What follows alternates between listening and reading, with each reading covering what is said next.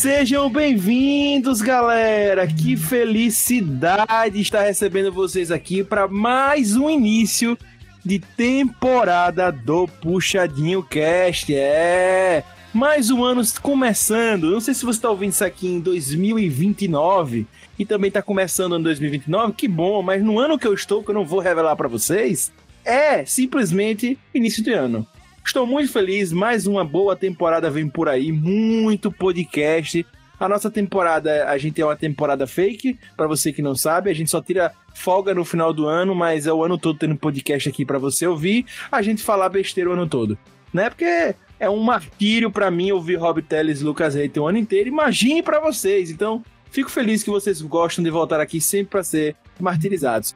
Bem, galera, o ano tá começando e eu tenho que começar o Puxadinho Cast também, já para começar de pé direito. Lembrando a vocês que o Puxadinho Cast nada mais é que uma extensão vocal, oral do portal puxadinhogeek.com.br. É, o Puxadinho Cast vem desse portal lindo, né? Que a gente pode considerar como se fosse um blog, beleza? E lá você encontra texto todo dia, gente. É texto de série, é texto de filme, é texto de música, de CD, do que você quiser.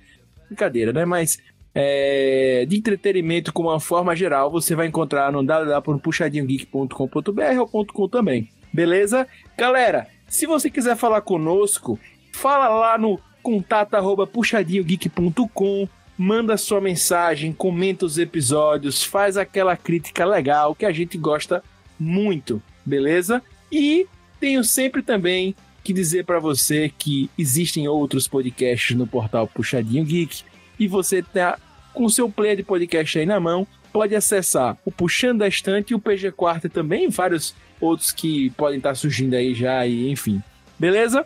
E para finalizar o meu momento plim plim de hoje, gente, curte a gente aí no seu play de podcast. Mas não tem grungão de curtir, Augusto. Não tem problema. Avalia, dá notinha, dá estrela, dá monstrinho, dá o que tiver para fazer. Ou até mesmo pega aí, clica compartilhar o podcast envia para pessoa que você mais gosta nesse mundo agora. Manda aquela mensagem romântica e aproveita e manda esse podcast. Afinal de contas, hoje vamos falar de um filmaço do final de 2020, mas que é um filme que com certeza vai entrar aí para a história do cinema, que é Soul.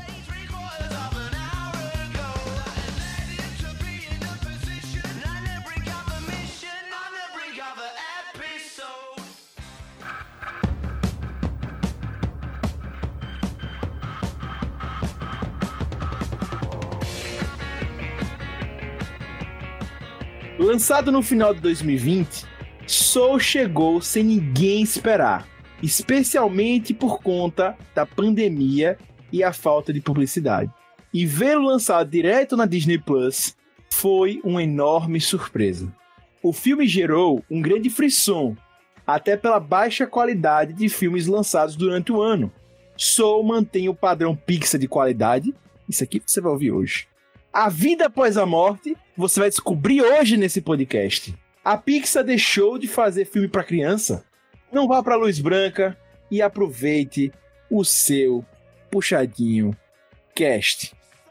Bem, é, esse podcast, talvez vocês não estejam ouvindo os making offs. Eu estou fazendo alguns silêncios aqui, porque esse filme me deixou assim, em silêncio em vários momentos, não só assistindo o filme, mas também na minha vida. De vez em quando eu paro agora e começo soulizar minha vida né? É, é incrível. O Soul fez isso comigo. Mas, antes de eu falar mais da minha vida para vocês, e antes de eu continuar meu momento soulzístico aqui, eu queria apresentar quem vai estar comigo hoje aqui. É! Já vamos começar o ano com o hater mais hater do Brasil. O hater mais querido do Brasil, Lucas Hater, seja bem-vindo. E aí, galera? Já começo o ano, obviamente, sendo hater. Soul é um filme muito bom, mas não é o melhor que a Pixar já fez. E claro, nesse episódio já começa assim, né? Com o hater falando besteiras. É, eu queria chamar ele, né? Ele que nos cede palestrinhas ao longo do ano inteiro. Ele que adora ter o momento solo dele. Rob Palestrinha, seja bem-vindo. Olá. É, gente, assim, curtam a jornada, mas olhem para os lados ou para baixo Porque no meio dela você pode morrer. Esse é começou mórbido, esse começou mórbido. Bem, bem, bem, bem. Temos ele também, voltando hoje. Seja muito bem-vindo, nosso querido Biolove, o nosso fã número um de cinema nacional. Fala, povo. Feliz de estar aqui mais uma vez. Feliz ano novo para os nossos podcasts para vocês. E eu queria dizer que eu, depois desse filme, eu tenho certeza que jazz é a música que toca após morte. E fico feliz com isso. É muito boa.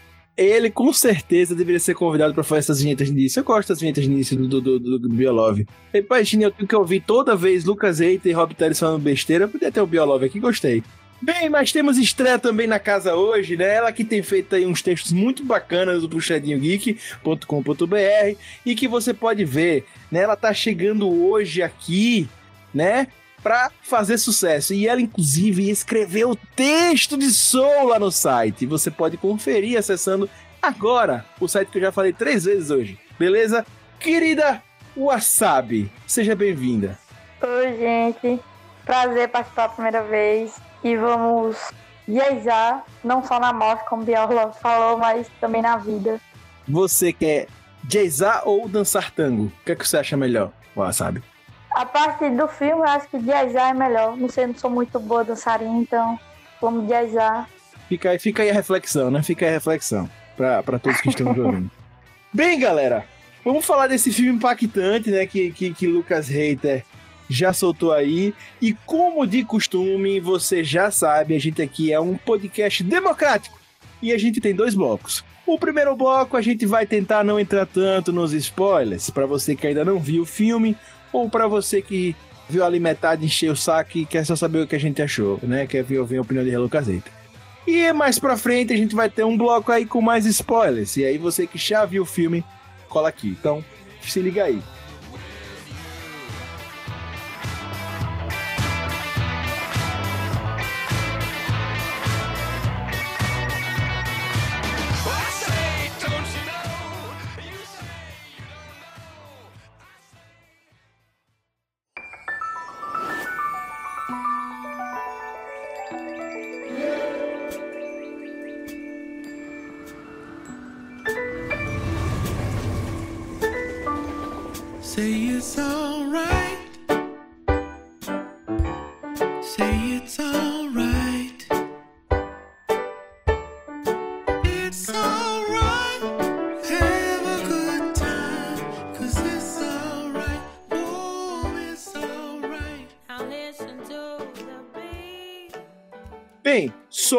Certo? Vamos ali já introduzir para quem não viu nada do filme. Sou conta a história do Joe Gardner, que nada mais é do que um professor, certo, de música de uma escola, e ele ensina especificamente jazz, certo? Aparentemente ali o, o plot do filme, a, a realidade ali do filme mostra que ele ensina jazz, não fala se ele ensinou do estilo, mas enfim. E ele é um fascinado por jazz, certo? A, a, o lance dele é poder ser um grande músico do jazz e não ser só um professor de música da escola. E esse é o plot inicial da história e de onde as coisas vão desenrolar. Beleza? É, na verdade, só, só, só pra completar, que isso tá no trailer, tá? Não é spoiler. E aí ele cai no bueiro depois da audição pra uma banda e morre. Ele quer voltar pra Terra. É isso. É basicamente esse. E ele encontra 22, que é um espírito que não quer sair do, sei lá, do. Qual é o nome daquele filme Nosso Lar? Ela não quer sair do nosso lar. Lembra muito do nosso lar aquilo. E, porra, ela é o número 22, velho, de 300 bilhões de pessoas, sabe, que já nasceram, o número 22. Será que é velha? Porra, ura, e ela não quer sair, velho. E aí eles tentam fazer uma negociata aí, né, pra ele é, voltar aí, e ela ficar... acelerando aí as coisas. Mas enfim, ah, né? Pô, isso, aí, isso tá no trailer, velho. Isso é o trailer. Pois é, o Joe Gardner morre, né? Morre. Ele morreu nessa queda aí. E isso é o além do trailer, como o Bob falou, o início do filme, muito início mesmo do filme. E daí começam vários debates no filme, né? Vamos lá. Soul, ele tem a intenção de conversar com a gente, de nos falar mesmo sobre a vida e a morte de Jogar, né? né? Que também vai fazer reflexo com a nossa vida, etc e tal, beleza? E como eu disse para vocês, né, ele tem essa vontade de ser um grande artista de jazz, né? Vocês já de início vocês se identificaram? Foi fácil para vocês se identificar com esse personagem, o Joe Gardner? Vocês se viram ali? Como foi essa, essa, essa, essa transmutação de vocês pro filme?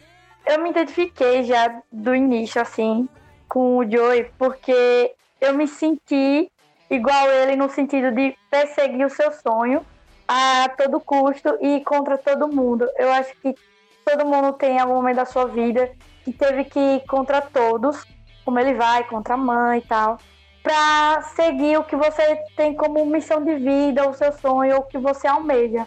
Então me dediquei logo de, de início, mas logo como o Robert falou, ele morre no início, né? Aí depois aí eu fiquei pensando já, entre uma crise existencial sobre ficar perseguindo aqui alguma coisa, um sonho ou almejar algo e morrer, aí não me identifiquei mais com ele.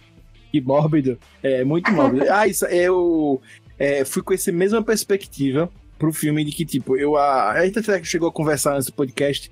É, eu fui pensando que ia haver um, um, filme longo ali na Terra. E eu, como você, eu também me identifiquei em alguns momentos da minha vida com o Joe Guy. Porque é isso, né? Como você falou exatamente. Tem alguns momentos que a gente acaba buscando o sonho e tal e tal. Então, assim, para mim, eu me identifiquei demais com o personagem, né? Principalmente, eu me lembrei um pouco da minha adolescência, até porque eu acho que essa intenção também do filme, ele me fez questionar, mesmo não sendo ali o plot inicial, lembrar da adolescência dele, ou então de momentos do passado, mas já me lembrou de momentos do passado que eu tô, acabei também tomando decisões para agradar a família, enfim, coisas do tipo. É, e até porque tem algumas posições que eu queria tomar que talvez fossem muito polêmicas à época. Mas enfim, então para mim foi fácil me identificar com o personagem principalmente nesses momentos específicos, assim como você estava falando. Eu me identifiquei demais, né? O Joey Garner, e até porque eu amo muito música, eu gosto muito de jazz. É, então, assim, foi muito, muito massa, né? Ele, para mim, inclusive, é uma pessoa muito real, né? O Joey Garner, ele é muito real. Eu acho que isso é uma das coisas da Pixar, né? Assim, ela consegue criar personagens muito reais que não acaba se perdendo um clichê assim de filme de animação ou do, do cinema mesmo. Eu concordo, eu acho que, tipo assim, você, pô, você já pega um personagem que. Você vê, cara, tá num emprego mais ou menos, mas ainda assim, pô, ele teve uma chance do negócio que é difícil hoje em dia, né? Que vamos até falar, né? Enfim, que é você ter um emprego estável, um plano, principalmente nos Estados Unidos, vale lembrar que não tem um plano de saúde, né? Não tem um SUS, não tem nada disso. Então você ter plano de saúde, você ter plano dentário, você tá todo coberto, né? Ali, só que, putz, era um emprego que ele não tava curtindo, velho, não era o sonho dele. Aí quando você, ele vê a oportunidade de agarrar o sonho, pô, ele vai e tal. Então a gente se identifica muito, né? Porque a gente gasta muito tempo, às vezes, fazendo coisa que a gente não tá afim só para sobreviver e tal, só pra ter, ter uma grana que se a gente tivesse naquela, né, tipo, nossa, a oportunidade nas nossas mãos, o que é que você faria, né? Pô, você correria que nem um louco e aí poderia morrer no meio do processo, né? Então vale se lembrar. Eu me identifiquei muito também no momento que a mãe dele fica falando: ah, você vai ficar atrás desse sonho aí que não paga os boletos, não sei o que, ficar dependendo de minha vida toda. Identifiquei muito com esse momento. E, ele, e ela fala ainda, né? Tipo, a gente pode falar isso mais tarde, mas em algum momento ela fala, assim como seu pai também dependeu, né? Perfeito, Rob, é, ia falar isso é agora. É um trauma da família, sabe? Tipo, quem, quem pagou tudo, você fui eu, cara. Não, né? Tipo, quando eu for embora, como é que você vai viver, sabe? Como é que você vai sobreviver? Entendeu? Então é, é bem é, é, bem legal ver isso. Que, que, Rob, eu também acho que a gente pode abordar mais pra frente, mas que até apesar de não aparecer no filme, o pai dele é um personagem do mundo real também. É, o pai dele é uma pessoa que correu atrás do sonho, né? E que, pelo que a mãe descreve, não foi tão bem sucedido financeiramente. A gente não sabe se ele foi bem sucedido como músico, mas aparentemente não, né? Aparentemente não. E é, é, isso é legal, porque o filme é mais um personagem que, por mais que não apareça, né? Que isso é fantástico do filme. Ele é um cara muito presente no filme e, e ele é parecido com alguém que a gente ouve falar, inclusive nesses exemplos de ah, é, você quer seguir isso? Você lembra daquele fulaninho que fez isso? Então o pai dele é entra como esse.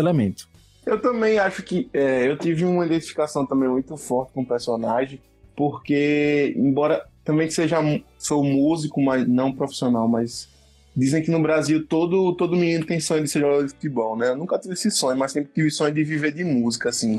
Até hoje tem meio que uma aspira assim, caramba, eu sou muito louco por música, assim.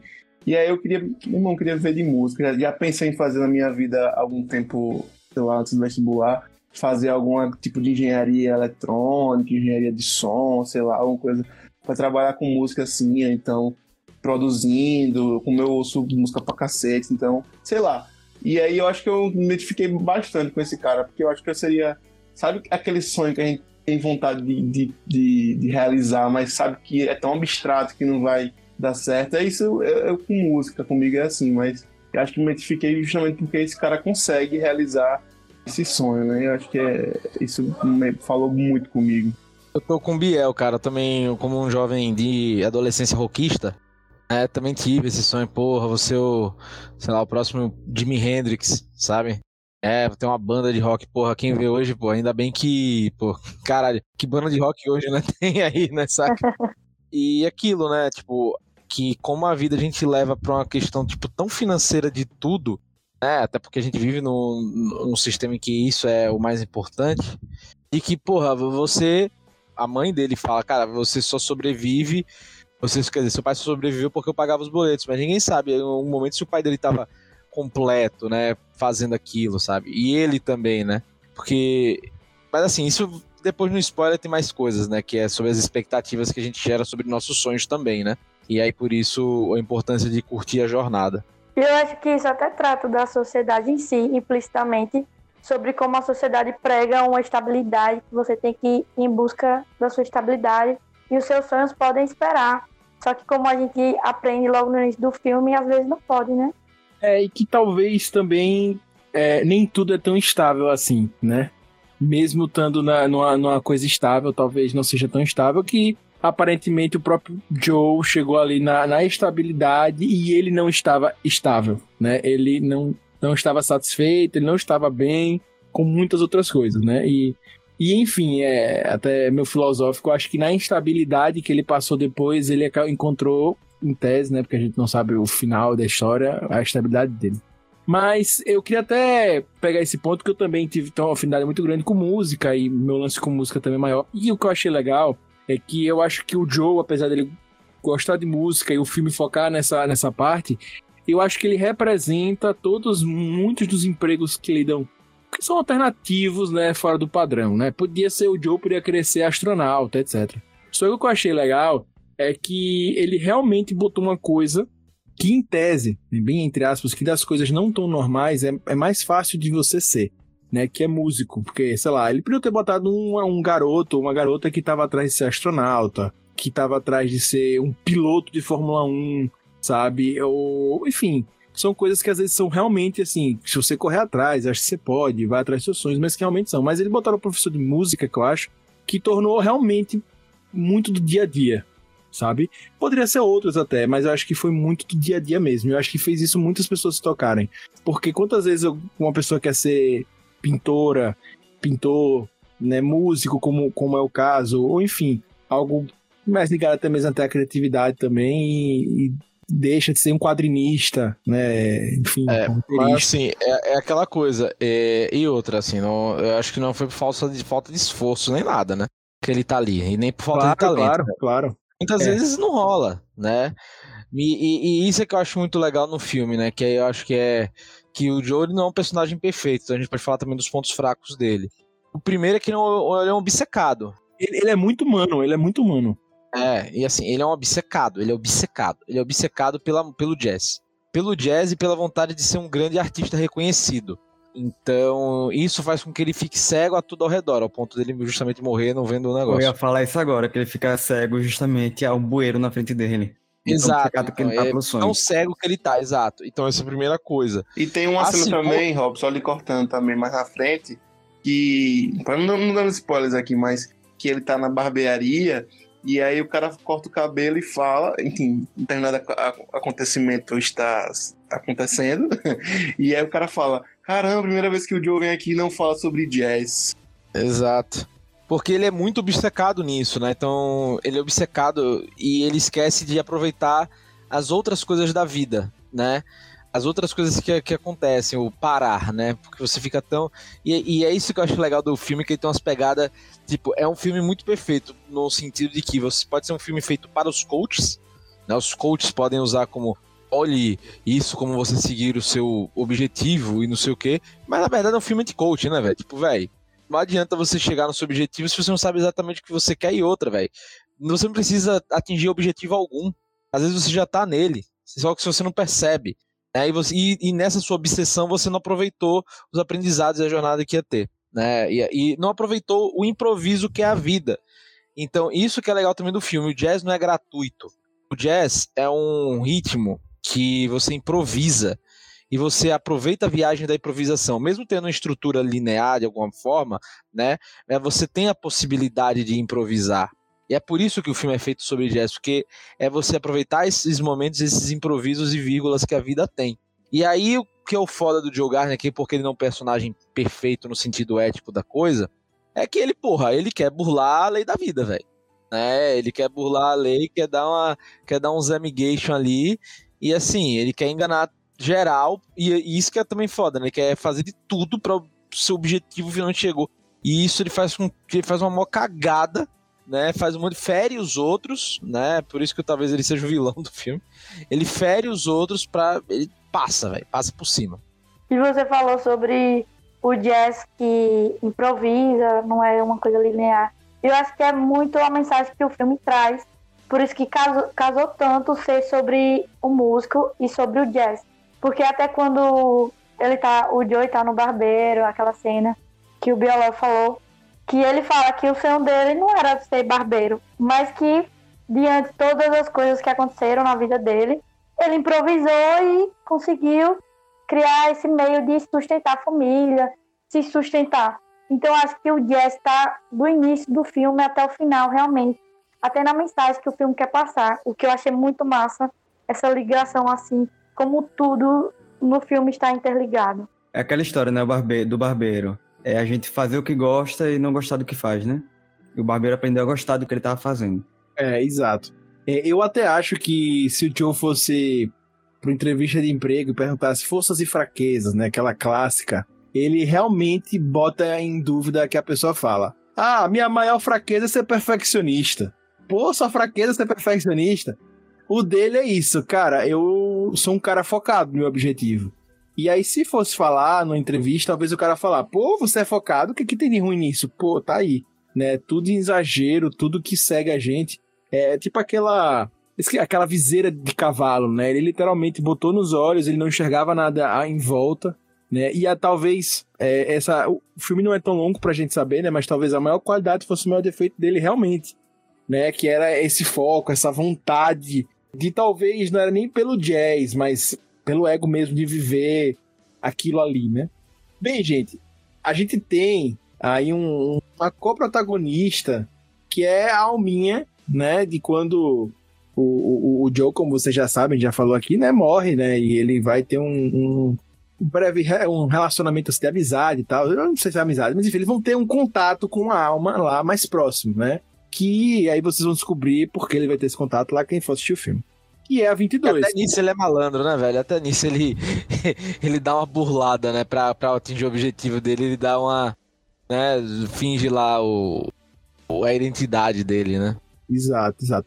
Pra, pra já fazer aqui um, um parênteses, certo? Eu queria fazer um super elogio à Pixar, né? Que alguém da Pixar um dia me ouve, né? Cara, lindo o visual, do Infinito ao Além, né? Mais minimalista e mais chapa crazy. Não tem um adjetivo melhor do que chapa crazy para falar do que os Jerrys, os entes lá naqueles aquelas entidades, os Jerrys e Terry da vida. Os Zés também.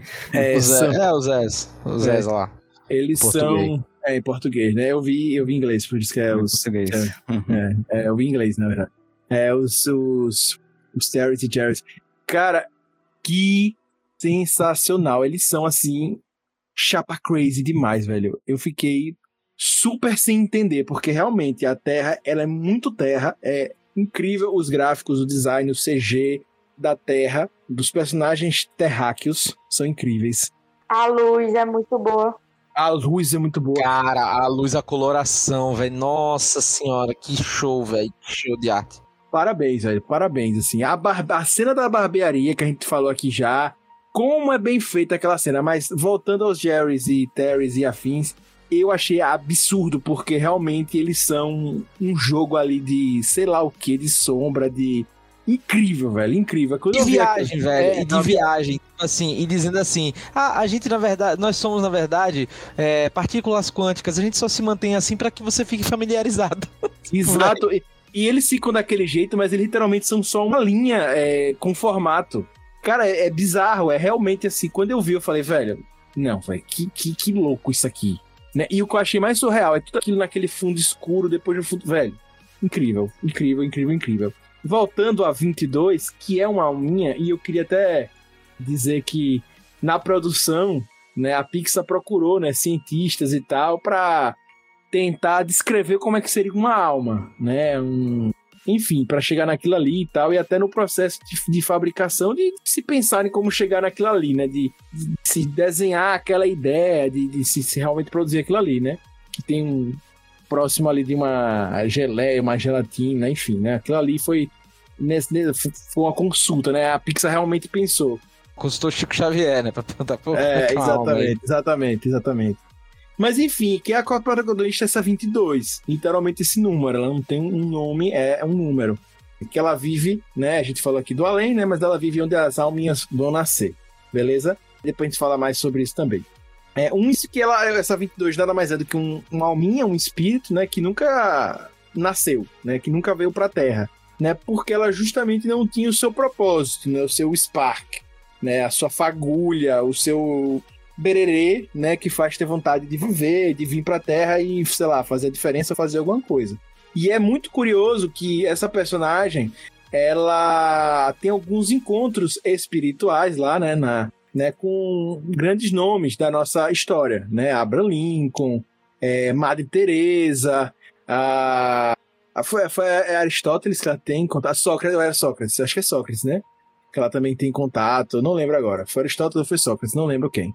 É, ela também tem contato, então enfim, ela tem contato com muitas pessoas, né? E ela é o oposto do Joe, né? Joe tá super focado em objetivo da Terra e ele morreu cego pelo seu objetivo ali, logo no início do filme. Como eu disse, foi até frustrante pra mim que eu tá, como eu falei com esse quase pensei ver um filme inteiro em Nova York, né? Pá, e do nada um alminha.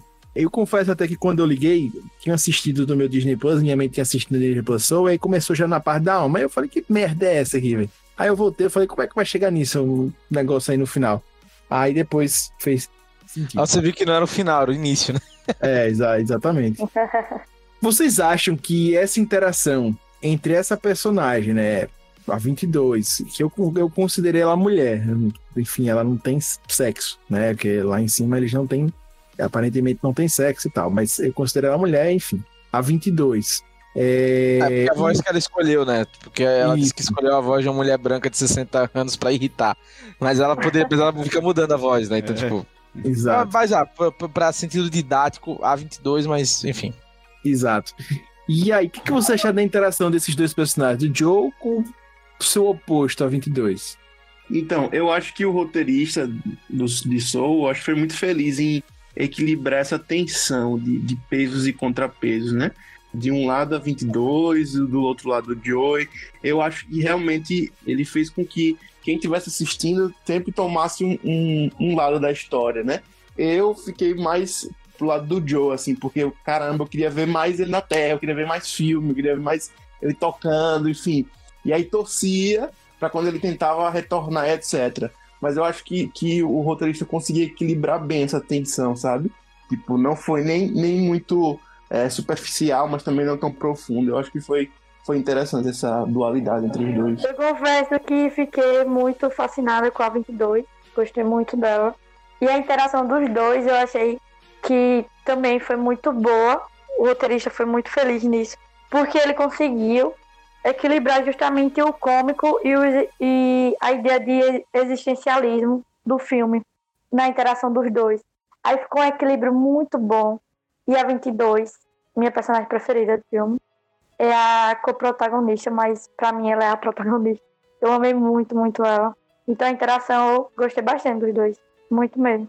Eu acho ela mais a, a heroína, entre aspas, do filme ele o vilão, saca? Se para pensar.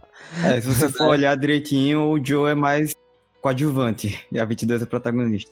É, eu vou ser sincero, eu, eu gostei da 22, mas achei ok, assim. Eu achei muito, achei legal algumas sacadas e tal. Não achei ela tão fofinha, o, o desenho, né? É, esse aqui é, não tem nada a ver com o que a gente tá discutindo, mas acho importante dizer, porque eu não, eu não senti esse filme, inclusive, com essa pegada de ter algo muito fofo e tal. Não achei ela tão fofinha e não achei. Não sei, ela não me prendeu tanto, sabe? Ela não me prendeu tanto, assim, a, a 22. Eu acho que ela foi muito necessária, concordo com o que o Biolov tava falando, né? Que foi uma, uma acertada muito boa, mas o Joe me prendeu mais né? O Joe me prendeu mais do que ela. É porque você já, você já é um cara amargurado pela vida, você se, se identificou com ele. Foi, velho. Eu cresci com o Robert Telles, né? Então não tinha como ser diferente do Joe.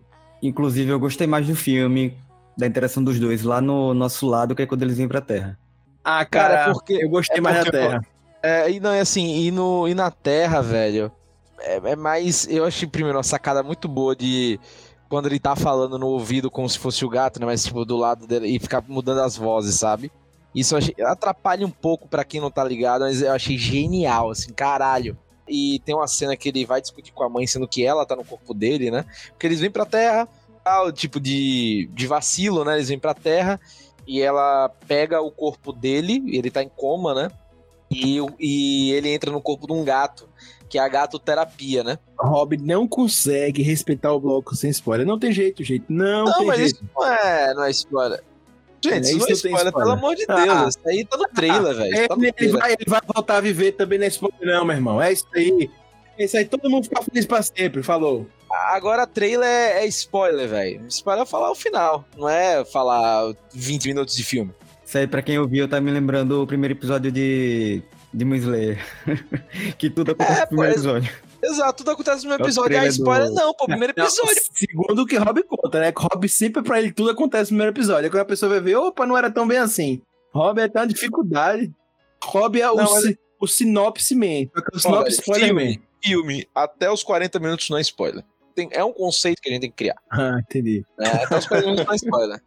Ah, é, a, até o, até o momento em que você, sei lá, viu, pega na TNT ou no Space é, o filme no meio e consegue entender, não é spoiler. É, eu sei que eu detesto os caras de trailer que fazem os trailers atualmente, que contam tudo. Esses caras formaram na mesma escola que Robin.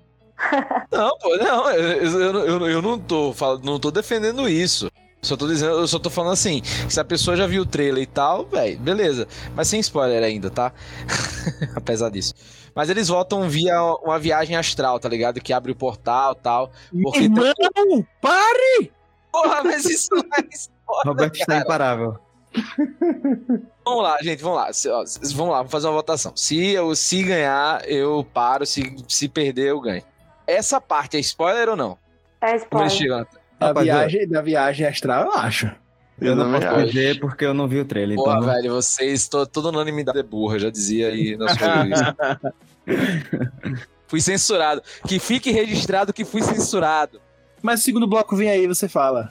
É, relaxa aí. Vou falar mais de birra. Bem, gente, e aí voltando, essa, só, só pra finalizar essa, essa relação deles dois, eu achei que foi diferente, né, obviamente, né, da, da vida e da morte ali, né, porque a 22, apesar de estar se preparando para a vida, ela tá no, no lugar da, da morte e tal ali, enfim.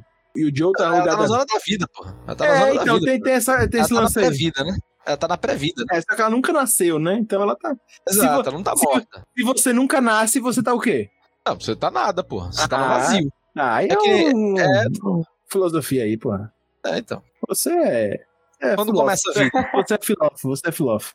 Mas enfim, é, eu acho que tem essa dualidade muito grande, né? Um, um tá no lugar da, da morte, outro tá no lugar da vida e tal, enfim. E essa, essa dualidade que gera no filme inteiro, através dessa interação, das descobertas que os dois vão tendo em relação ao mundo, eu acho assim sensacional. É só o que eu disse, a personagem em si não me prendeu tanto, o Joe me prendeu mais, mas eu gostei muito da interação deles dois. E aí eu já pego pra um ponto que vem muito dessa dualidade da vida, da morte, de, de, de, caçar objetivo, não caçar. Uma pessoa com muito objetivo, outras pessoas sem, e aí vai. Que é justamente as inúmeras reflexões que, velho, eu falei para o Reito, inclusive, que eu não tinha condições de fazer sobre esse podcast. porque eu acho que esse filme traz zilhões de reflexões que eu vou ter que rever o filme até morrer e com certeza não vou ter tirado todas as reflexões possíveis do filme, porque eu realmente achei o filme muito inteligente, achei que o filme realmente ele tem uma proposta diferente de despertar coisas nas pessoas que a gente sabe que existe. Tenho certeza que se você for num, numa página de coach, você vai ver muito do que o Joe passa no filme, etc. Se você for numa página de autoajuda, no livro de autoajuda, você vai ver. Mas o filme traz isso de uma abordagem diferente, justamente porque ele tem uma conversa com a 22, que é aí que eu acho que as interações são legais. Ela não é uma alma é, sábia, como a gente vê em alguns filmes, o espírito do presente, passado, futuro. Ela é uma personagem literalmente que às vezes beira até uma criança, né, chatinha e etc. E ele traz justamente esses, esses questionamentos, né, com, com, com ela, né, entre o objetivo da vida e tal. Como eu disse, você pode encontrar essas coisas por aí, mas o filme traz de uma forma diferente, traz envolvendo música. É, é realmente, como eu disse, são reflexões que eu acho que vale para pensar, né, para realmente ver. Enfim, né, eu chego a fico é, emocionado assim, do filme. Realmente fico, porque realmente o filme. É, eu realmente gostei muito do filme. Realmente acho que não é o melhor da Pixar, como o hater falou, mas para mim é um dos melhores de filmes da Pixar. Mas vamos lá. Que reflexões vocês tiram do filme? Eu sei, como eu disse aqui, são zilhões de reflexões, mas a é. principal para você que você ficou, eu sei que se você rever o filme amanhã e você que tá ouvindo também vai sentir a mesma coisa, a primeira reflexão que vem na sua cabeça vai mudar. Talvez seja até a mesma, mas provavelmente vai mudar porque o filme traz muitas e a gente sempre que vir vai, vai pensar de formas diferentes. Mas agora, qual é a reflexão que vem à cabeça de vocês? A minha uhum. foi sobre o sentir. Eu coloquei isso até no texto que eu fiz puxadinha. Que o filme passa muito isso, de você sentir o momento mesmo, você viver, vivenciar aquele momento e não idealizar tanto. Você sentir todos os sentimentos que transpassam você no momento que você está vivendo, com seus amigos, ou seja, tocando música, seja escrevendo, ou seja, lendo um livro. Eu acho que ele me fez sentir de sobre você permitir se sentir também. Foi o que o maior aprendizado assim. Eu acho que é o valorizar mais o estar vivo, né?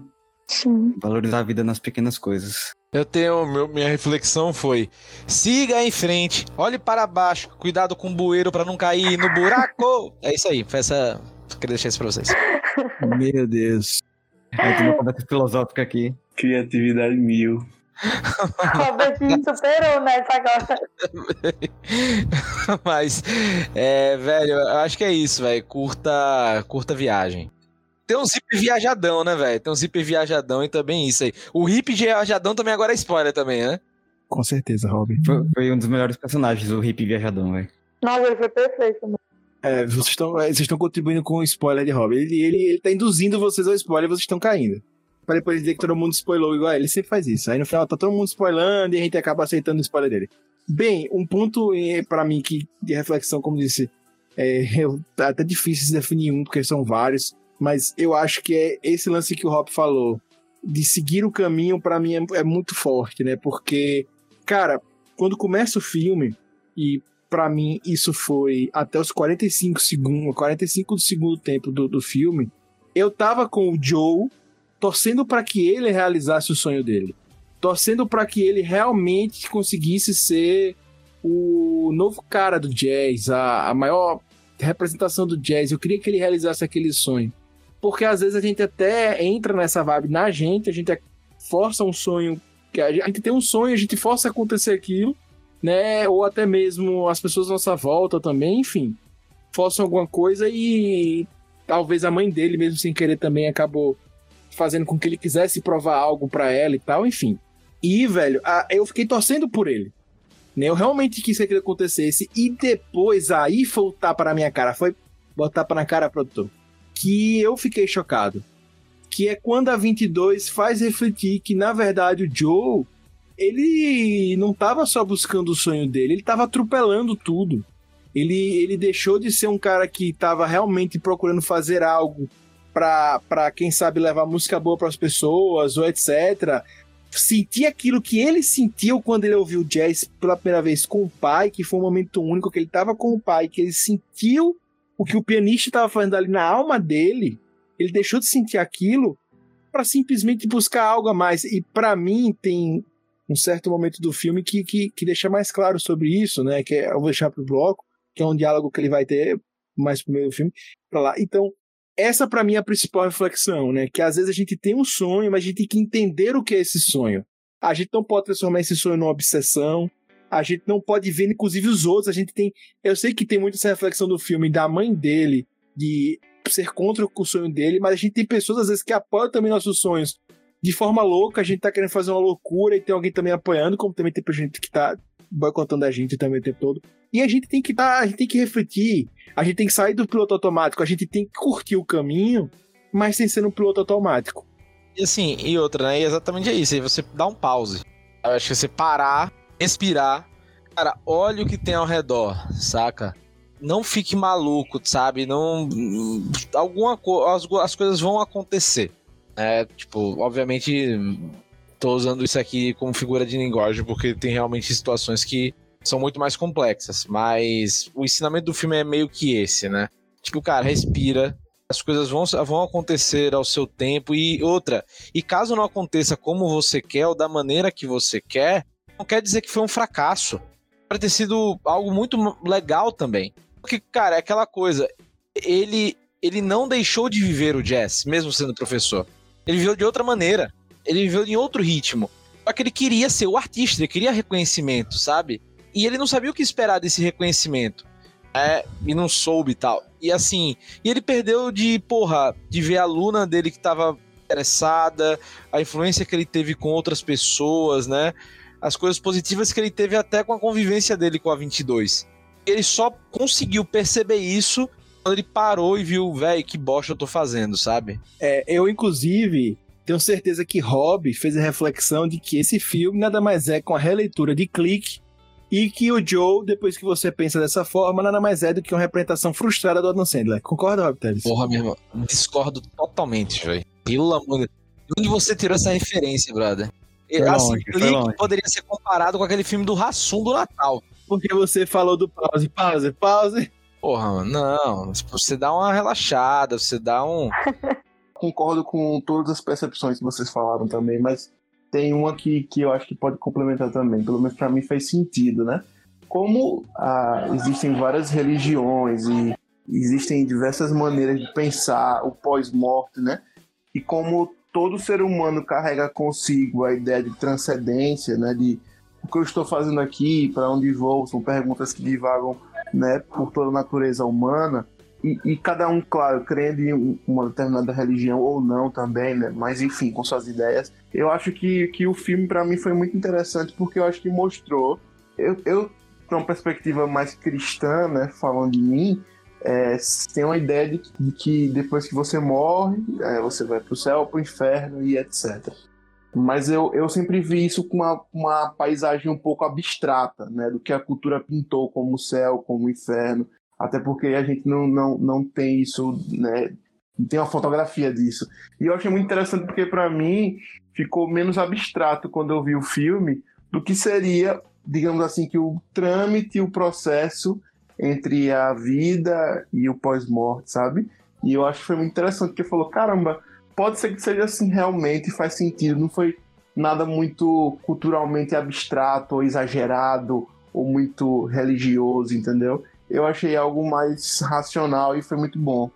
Tipo, que eu achei legal esse ponto aqui, assim, eles não mostraram o céu, sei lá, cristão, o céu de religiões matrizes africanas, o, o céu islâmico, o céu de qualquer religião, sabe? Eles deixaram fundo branco, foda-se. É bem abstrato, né? Bem, bem clean, É. bem. É, foda-se aquilo ali, você vai pra algum lugar. E, e ali tem um lugar das almas que elas nascem. Então é isso aí, é meio que isso aí, sabe? Tipo, não vai ter nada. Agora, E que, inclusive, ele- eles não, não mostraram o, o céu dos, dos mortos mesmo, né? Só a parte. aqui não é céu, né? né? Ele não disse que era céu ou inferno, disse que era só É, um lugar ali. Você não é julgado. Sim, além, além. É, não tem um julgamento ali.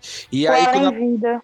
Exato, o nosso lar. E aí, e aí quando você vai na, na, na escolinha lá no carrossel do, do, do nosso lar, é engraçado que, tipo, quando. Isso eu ouvi no podcast Rapadura, né? Eles deram essa ideia, tipo, de design mesmo. E quando as almas estão indo pro branco, elas viram a bola. É, então aí já, já- a galera já começou a pirar, porra, será que a galera dá uma dessa de reencarnada meio espírita, sabe? Meio Allan Kardec. Mas aí, tipo, velho, isso aí é também buscar pelo em ovo, sabe? Mas eu achei legal essa sacada do design de deixar, tipo, ah, velho, vai ser isso aqui, tá? Tipo, beleza, vai ser isso e não vamos, não vamos tentar representar Deus, nada dessa sacada. E o que é difícil, né? Você falar sobre o além-vida sem pregar uma religião específica, né? Ah, cara, é, eles deixaram lá no geralzão. E, e também, assim, sinceramente, não é bem o, do, não é a pegada do filme, né? Eu achei legal que o filme não quis entrar em polêmicas nenhuma. A ideia do filme, eles conseguiram passar por diversos temas é, e reflexões sem entrar em detalhes assim. Achei isso, isso muito bom. E já surge um grande questionamento aí. O bererê do barará desse filme, né? Falando dessas questões, esses vários levantamentos e reflexões que o filme traz que é o questionamento do momento em relação à Pixar, né? A Pixar, gente, com Soul, decreta que deixou de fazer filmes para criança ou não? Não. Decretar é um termo forte, porque decretar é, é muito foda. Mas assim, eu acho, eu acho que a Pixar tá assim, tá. Alguns filmes, né? Principalmente os filmes do Pete Doctor, ele tem uma pegada mais adulta, velho. Assim, tipo, é, é, a criança, é a criança rindo e o pai chorando na mesma cena, sabe? Eu acho que esse filme foi meio foda porque você não teve, sabe, tirando ali o, o nosso lá carrossel, né, o, das crianças lá, é, é, mais difícil. Você, o cenário é bem real, né, bem cru, e você não tem interação com crianças nem nada do tipo. São todos adultos ali, né? E falando de temas adultos, saca? Então você não tem nada que faça uma criança se prender muito. E aí eu fico pensando, pô, pra vender brinquedo é uma merda. Mas, e, e até engraçado que a Pixar é um estúdio que hoje, por exemplo, minha mãe ficou pedindo pro meu irmão pra assistir Soul. Né? Não foi minha prima, foi minha mãe, saca? E depois minha mãe também querendo assistir, por exemplo, Coco, né? A Vida é uma Festa. Então acho que a Pixar tá indo para um lado desse de assim, obviamente ela sempre teve um, um, tom mais adulto, mas eu acho que principalmente depois de Up, né, que é um filme também do Peter Doctor e do Divertidamente, acho que também foi outro marco, eles estão tocando em temas cada vez mais adultos. E eu acho isso legal, porque assim, o filme pode falar também com a criança, talvez eu acho que Soul foi menos infantil, o menos infantil dos filmes da Pixar em geral, mas eles também falam muito com adulto. Eu acho que, que, que o principal é, e acho que foi essa sacada que eles, que eles tiveram, né? Que animação não é um estilo de filme, animação é uma técnica. Né? Então você pode fazer filmes complexos, filmes. E pirar, né? E pirar nos conceitos, sabe? Ser lúdico nos conceitos na... e sem, sem certos limites, né? Então acho que é isso que é, que é legal que a Pixar tem feito, principalmente o Pit Doctor, né? Que foi de Up, Divertidamente e Soul. É, eu acho que a, a Pixar, como, como o Rob falou, não deixou de fazer filmes para crianças, mas ela tem trazido cada vez mais adultos, né, para assistirem os filmes. Eu acho que é, assistindo Soul, como o Rob falou, né, a criança tem uma percepção e o adulto tem outra percepção, né. É um filme que os dois conseguem sentar, assistirem e terem percepções diferentes, conclusões é, muito muito pesadas, né, muito é, muito sérias sobre, sobre a vida em um filme que sempre culturalmente se ficou muito voltado para as crianças. Eu acho que tem filmes e filmes. Você tem aí Toy Story 4, Dois Irmãos, que não são adultos. Exato, exato. É, é por isso, é por isso que eu acho que assim. É, foi, foi, um debate que a galera gerou muito, né? Porque ficou muito na cabeça. Primeiro que é um debate que não é feito por criança, né? São os adultos mesmo debatendo, porque criança não vai debater isso. Então são os próprios adultos dizendo, nossa, será que esse filme não está muito pesado pro meu filho? Sabe? Ou será, será que meu filho está entendendo o que está passando na tela? Primeiro, é uma questão que eu acho também que é foda, que a galera super, subestima, né? Muitas crianças, né? Tem muita criança esperta. Então, assim, tipo, beleza. E o segundo, velho, é que o Lucas falou perfeitamente, velho. Porra, Toy Story 4 é um filme para criança. Apesar de ter uns momentos assustador com aquela boneca do demônio ali. Sim. Mas o, o, E o Dois Irmãos, velho, também é um filme, é uma aventura pô, de RPG com dois irmãos e um ensinamento legalzinho, sabe? Né? É, nada então, complexo, pô. Nada complexo, sabe? Então eu acho bem, bem de boa. Eu acho que a, a Pixar tá se debruçando sobre a capacidade que o Peter Doctor tem de se aventurar sobre, sobre conceitos complexos de forma simples abordar esse ponto de forma sensível, com sensibilidade muito grande, que eu acho que o Peter Doctor demonstrou que tem né, em Up, Altas Aventuras, Divertidamente, e agora em Soul. Em Monstros S.A. também, que, é, que demonstra com uma capacidade menor, mas também é muito boa. Eu gosto muito desse filme. Então acho que a Pixar não é que ela não, ela deixou de ter o público infantil como alvo, mas ela tá abrindo mais o seu horizonte para o público adulto também. E, cara, o Peter Doctor é foda, né? E, e, ele fala. Todos os filmes dele são sobre sentimentos, né? Acaba sendo, apesar de, de ter uma estrutura muito similar, praticamente todos. Mas o, o por exemplo, Monstros S.A. sobre o medo, Up sobre o luto, Divertidamente sobre depressão e tristeza, e esse sobre obsessão. Né? Só sobre sentimentos top. E como ele constrói, cara, é muito legal que ele constrói assim. Pô, pra mim o que é mais infantil, entre aspas, desse, assim, é o Monstros S.A., mas que é um filme que, porra, adulto e criança gosta, divertidamente teve, que é engraçado, né? A gente teve esse debate em divertidamente em 2015, né? Tipo, todo mundo falando, Ei, será que, que esse filme é adulto demais, não sei o que e tal para as crianças? Será que a criança pegou? E um monte de adulto vendo, né? A galera dizendo, nossa, é o melhor filme da Pixar tal. Então, assim, vai variando. E eu acho que sempre são os filmes do Pit Doctor que dá essa estala. Eu acho que essa pergunta até de, ah, será que não tá muito pesado pra criança, deriva da do que você estava falando sobre que a ideia que a animação é infantil. Porque a Pixar tá tirando, assim, Exato. essa ideia. É, e assim, a geração cresceu com o estúdio, né? Então acho que eles souberam, até no sentido mercadológico da coisa, é diversificar, né? Tipo, velho, a gente vai ter os filmes para crianças, mas os adultos também vão assistir esses filmes. Eles cresceram com o nosso estúdio, eles sabem qual é a proposta do estúdio. E queira ou não, velho, Pixar virou sinônimo de qualidade. E tem outra coisa, são os pais que levam as crianças para assistir o filme, né? Na verdade, tipo assim, é, você vai, você vai o filme do Peter Doctor, na verdade, é você tá, fi, você tá enganando seu filho, né? Você tá sendo estelionatário da criança.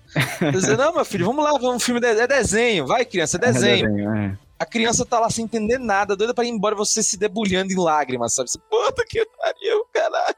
Era o melhor amigo dele, cara. Esse só é que a criança não entende nada mesmo, pô. É. Isso já tem questões metafísicas da vida e é complicado mesmo pra criança entender. É, dizem que ele é o diretor famoso por fazer isso, né? O pai tá chorando e a criança sorrindo. Mas assim, eu eu, eu acho. Primeiro, parabéns pra Pixar por liberar, né? Ele, hoje que o Peter Doctor ele é o diretor da porra toda lá, né? É o grande diretor de, de lá da, da Pixar, assim e tal, cara.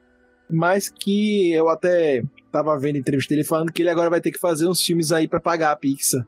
Umas continuações, umas coisas e tal. Quem sabe aí um carro 7 para pagar as contas para poder fazer filme assim. Mas focando na pergunta, eu acho sou um filme adulto, não acho um filme infantil e não achei que ele tem aspectos para aprender uma criança. Eu não acho ele um filme não sou criança, não assisti com criança, então não sei, mas eu não achei ele tão palatável para uma criança, porque até os momentos assim mais leves eu acho adultos, né? O lance dele, a musicalidade do jazz, eu não acho tão palatável também para a criança. O lance ali, os lances mais calmos que não estão nos debates, ele tá tocando jazz, ele, ele acaba morrendo. Enfim, eu não achei. Inclusive, para mim, uma das coisas que eu fiquei assim, mais chocado até no início com a morte dele é porque ele morre numa cena clássica de desenho. Caindo no bueiro. Caindo no bueiro, é... ou aquela cena clássica. Que ele tava construindo a cena clássica. Ele pisa em estacas, né? Estacas não, é ah, esqueci o nome, né? Aquele aqueles parafusozinhos. É, ele pisa naquilo, ele começa, o carro passa pelo carro, quase carro atropelam ele, bem cena de, de desenho. Ele cai. E eu pensei que a cena seguinte ia ser ele no show.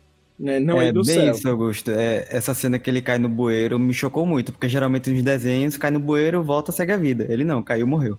É, exato. E aí eu não achei tão infantil. É, não tem personagem infantil, eu é, eu parei para relembrar os filmes da Pixar, porque de cabeça são muitos, né? Mas esse é, é o grande filme da Pixar, assim, que você não tem ou alguma coisa não humana, né? Como principal, ou não uma criança, né? Sei lá, carros, você tem carros. Beleza, fechou. Mas humanos é o foco que não tem uma criança, é, esse é o primeiro. E eu não vi muitos elementos. A 22, para mim, poderia cumprir esse papel, mas nem a voz dela é, é, é, é daquele jeito. As piadas que ela se faz, as coisas que ela faz, não achei tão. Ah, e outra, né, Agostinho? Porra, quando a maior parte do filme ela tá no corpo do Joe, velho.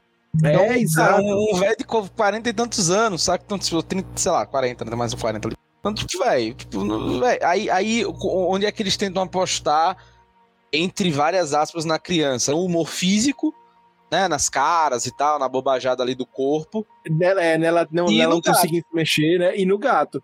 Que pra mim o gato foi o personagem assim mais discreto do filme, não, não conseguiu pra mim realizar essa função, né? Não conseguiu. Pra mim passou batido. E assim, por isso que pra mim o filme não ficou um filme infantil. Tanto Eu que discordo- o gato vai embora no. Porra, vai se fuder se for um spoiler, tá? Tanto que o gato vai embora num determinado momento, você nem sente falta. Você tipo, pô, beleza, tchau. Tchau, Chaninho. É tipo isso mesmo. Tchau, Chaninho. Tchau, Chaninho. Inclusive, eu, eu, eu acho o seguinte, que eu não, não concordo que esse é o final da, dos filmes é, infantis da Pixar. Não acho. Acho que a Pixar vai voltar para fazer filmes de tal. Acho que foi uma tentativa, foi uma coisa legal. Acho que, que é massa. Acho que podem surgir outros Souls, que eu acho que o foco não vai ser criança. Até acho que eles tentaram dessa forçada para infantilizar mais a coisa. Mas aí vem o meu grande parênteses, aspas, o que você quiser chamar que foi o nosso ano, 2020, que pra mim deu a oportunidade do filme ser mais adulto. Porque ele foi lançado em streaming, cara. Talvez se ele fosse lançado no cinema e uma repercussão negativa infantil fizessem isso que o, o hater tava falando aí, os pais não levarem mais os filhos pro cinema, porque, pô, velho, é um, não é um filme pra criança, sabe? E eu acho que o streaming deu essa liberdade. Muitos adultos, como, Eu vou, eu vou, eu vou, eu ia discordar de você. Sou- como sua mãe, como minha mãe, assistiram sem criança, sem nada. Porque muita gente disse, pô, velho, esse filme tá num outro patamar e tá não sei o que e tal. Eu vi muito adulto indo assistir. E que talvez se fosse no cinema, a gente não visse essa galera indo pra assistir um filme de animação. Mas esse filme, a priori, ia ser pro cinema, não? Sim, ia ser pro cinema. Exato, exato. Ia ser pro cinema, Exato. eu não acho que ia ser flop, eu acho que muito pelo contrário, acho que ia ter um boca a boca desgraçado, ia lotar a sessão. E outra coisa, porque. Ah, botar é a sessão de marmanjo. ia, ia lotar a sessão de marmanjo, mas ia lotar, pô. Eu vi de muita gente antes de começar esse negócio aí, que de muitos. Primeiro, a primeira remessa, tô falando assim, das pessoas que não acompanham tanta animação, foi de pais levando filhos. Essas pessoas que Não, levam Mas filhos. eu acho, eu, eu acho que tem um negócio, Augusto. Duas coisas. Um, a Pixar tem um público. Vamos Então, botar- eu tô Nossa, considerando esse, eu tô considerando esse público, É um certo? público de 25 a 30, que é o que consome, e, e o adolescente também consome feito caralho. E vai, velho. E tipo assim. E, e o pai vai levar o filho, beleza, pô, mas ele já pagou o ingresso e tá lá. E ele pode falar, cara, o filme é excelente. Mas vai sim sua criança? Ou fala pro sobrinho, "Vó, cara, vê esse filme, você vai curtir Mas muito. eu vou dar um exemplo de Toy Story 4, de Não, mas Toy dois Story irmãos, 4. de dois irmãos, Incríveis mas- 2. Vamos lá, vamos lá. É, Toy Story 4 não superou o sucesso do 3, nem aqui acho em termos de bilheteria. Exato, longe, exato. longe. E o, Exato. Não, não, exato, só que tem um detalhe: o 3 foi o que foi, entre aspas, o mais adulto, o 4 foi uma volta a uma aventura. Então, por exemplo. Não, mas é isso que eu tô te falando, que eu acho que esse público também da Pixar existe, mas não é a galera que também, como você tá dizendo, a grande Não. massa, não. Não, eu acho que muita gente ia. Se fosse por isso, divertidamente teria sido um flop, saca? E não Aí foi. é que eu acho, divertidamente é diferente. Divertidamente, ele é literalmente essa fórmula perfeita, inclusive que consideram que a Pixar voltou a ser a Pixar. Que divertidamente ele consegue abordar os dois públicos bem. Ele aborda crianças e adultos. Eu não acho que o. Que, o- que o Soul seria um flop no cinema, não. Eu, eu, não, eu não acho que seria. Eu, eu não lá. acho que seria um flop. Eu não acho que seria um flop. Mas eu acho que o streaming deu essa liberdade de. de sabe? Enfim, de... E outra coisa, né? eu- assim, a- o bom é que eles lançaram direto na Disney Plus, sem ter aquela frescura que fizeram com o Mulan ter que pagar mais, né? Fazer um pacote extra. né? Até porque, pelo amor de Deus, quem pagou por Mulan tem um pena de você. Né? Deveria processar a Disney por estelionato. Aquele trailer é um estelionato. E assim, velho, é... eu sinceramente acho que o Soul não ia ser um. o- Ele poderia não ser um blockbuster clássico, tipo, tipo de fazer bilhão. Não, Talvez não fizesse bilhão, não fosse que nem Frozen. Nem Frozen 2 fez o que Frozen 1 fez, né? Aliás. Mas, cara, eu acho que ali próximo dos 600, 700 bi, velho. Bi, é Eu ótimo, não né? sei, inclusive, se você sabe disso, mas o Frozen 2, ele foi reprovado no teste com as crianças, porque ele estava extremamente adulto e eles fizeram um teste com crianças, as crianças não gostaram de Frozen 2 e ele voltou para estúdio para ser refeito. Então, mas aí, ó, aí, aí o box office. Caralho, deixa, deixa que eu falei. Frozen, Frozen 2 fez dinheiro pra caralho, fez mais que o Frozen 1. Exato. E aí vem uma das dificuldades de Soul que, inclusive, eu vi. Esse final da produção dele disse que foi muito comprometido por causa do Covid, que foi todo feito online. Né? Não teve a, presença física ali e tal. Disse que foi muito complexo de fazer e tal, porque tava todo mundo já. É, é que é difícil a gente pegar, por exemplo, é, por exemplo, é, o Dois Irmãos, né? O dele foi muito prejudicado porque foi no início da pandemia, né? Foi no início. Sim. Então aí ferrou aí por aí, só tem 140 Eu milhões. assisti na Sabe? última semana. Olha, Na última semana. Acho que foi o último filme que eu vi no cinema foi Dois Irmãos. O último filme que eu vi no cinema foi Dos Irmãos também. E é muito bom. Vale a pena. porra, por exemplo, Gustavo, você falou Incríveis 2 não deu, entre aspas, sucesso, né? Fez 1 bilhão e 200, pô. Não, fez sucesso. mais que Coco, velho. Fez mais que Coco. Fez sucesso, mas eu também não achei que Coco também. O último filme da Pixar que eu vi causar um grande frege assim no público, tirando os fãs da Pixar e tal, foi divertidamente. Ah, cara, é, é como eu disse, eu acho que depende, porque é, o que é sucesso, né? Tipo, Toy Story 4, deixa eu ver o box office dele. Porque, cara, quando você pega o box office, tipo, é, é, cara, Toy Story 4 fez 1,3 bilhão, né? 1,73 bilhão. O, Toy Story 3 fez quase a mesma coisa. Enfim, cara, tem público cativo, velho. Sabe? Eu acho que tem um público cativo que acaba. Até porque o, tipo, o primeiro Toy Story 95, imagine quem tinha cinco, sei lá, 5, 6 anos nessa época. E o Toy Exato, Story o público 3 em cresceu, 2000. cara. É, então, foi crescendo junto com, com o filme, né? Exato. Mas eu falo assim, da grande massa, por exemplo, Carros, você vê um sucesso gigante, né? Gigante, gigante. Até hoje é, fala muito o próprio Monstros S.A., que também é mais antigo, mas já é mais novo que Toy Story. E Divertidamente, que eu acho que é o último grande sucesso da Pixar. E assim, é- depende, eu acho, depende do que, do que a gente chama de sucesso, né? Porque deixa eu ver quanto foi o box office dele. Divertidamente fez menos que todos esses filmes que eu falei. Fez menos que Toy Story, fez menos que, que todos os filmes aí do que eu falei, né? Fez menos que. Eu não vou nem falar Frozen, porque Frozen não, não vai contar, tá? Mas fez menos que a maioria dos filmes da Pixar, né? Em geral fazem. Até porque Frozen é Disney, não é Pixar. É, pois é. Não, mas assim, tipo. Pô, porque aqui tá difícil, mas tipo, dos Toy Stories, né? Fez menos que todos os Toy Stories.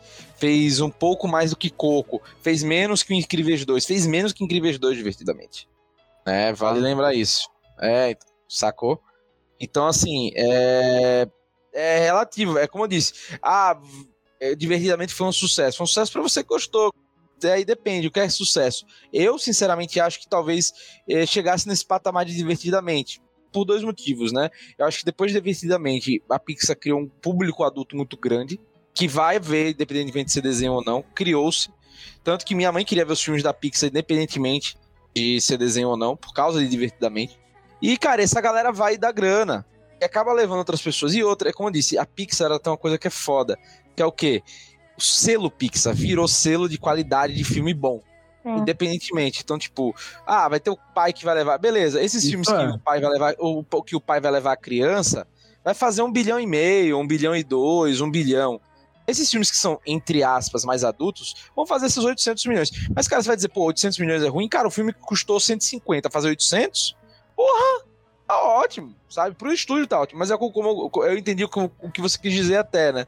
No início do, do- da parte do Pete Doctor, o lance dele ter que, por exemplo, ter que começar a fazer uns filmes mais, tipo, dirigir ou produzir uns filmes mais besta pra juntar dinheiro, pegar cacau, né, para fazer esses filmes mais entre aspas mais artísticos, né? Que é o que vai render Oscar. É, são esses filmes que vão render Oscar para Pixar.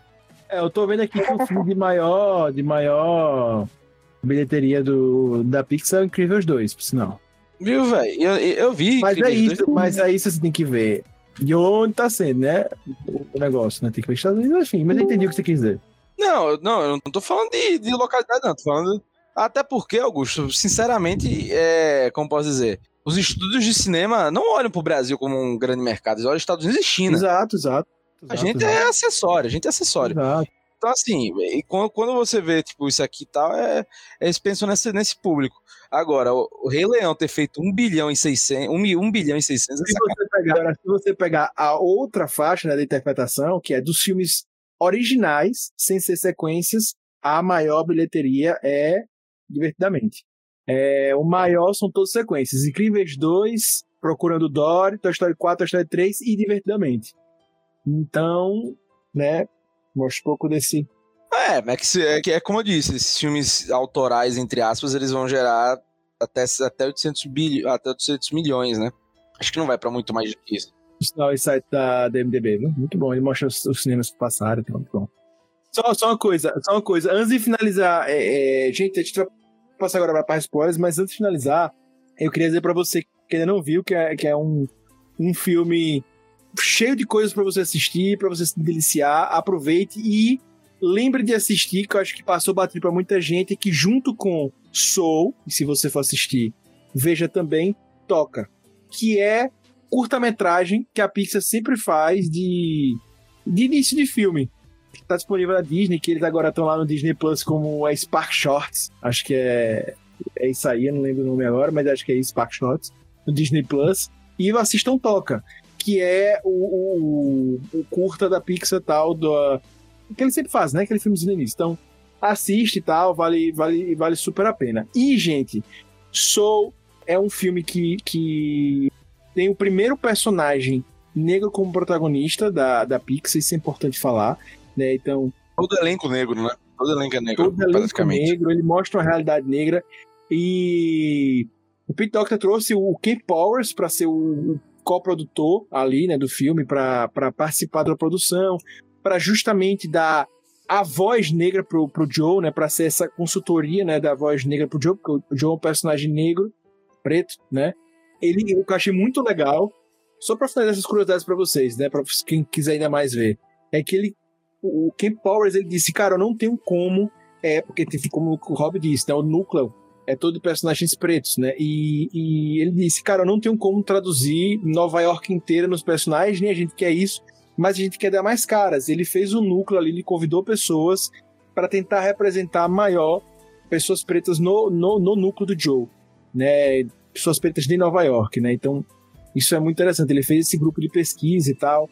E, enfim, né? E é o primeiro filme da Pixar lançado diretamente no streaming, foi lançado do Disney Plus. Então, se você se interessa por essas coisas, vale muito a pena e também uma produção que foi muito inovadora no quesito trabalho à distância por causa do Covid e tal. Né? Então, é isso. A gente vai seguir agora para a parte com spoilers. Então, se você não quer spoiler, cai fora.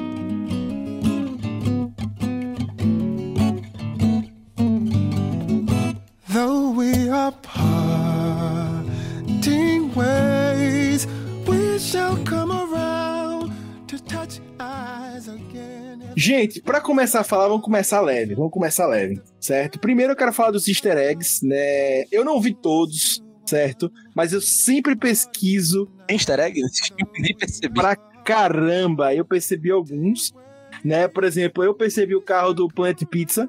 Hater, você percebeu? Não percebi, não. tem. Logo naquela sala, como naquela sala lá que tem tudo, todos os brinquedos, tudo do mundo. Ah, não lembro o nome daquela sala. Ah, o salão, né? Lá tem o carro do Planet Pizza, certo? Eu vi esse carro. E tem aquele número A113, né? Que estão todos os filmes da Pixar. Esse aí eu vi.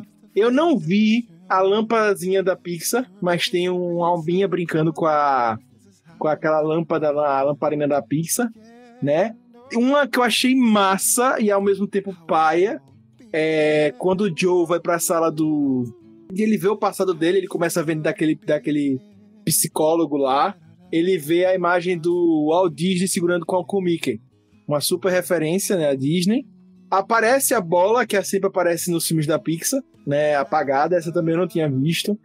Aparece o número 2319, né, que é o número do Monstros S.A., também aparece, é o vagão onde, se quiserem, vendo aí no filme, né, depois, parando pra ver, no vagão onde o Joe tá com a 22 pegar o, o metrô ali, o metrô se chama 2319.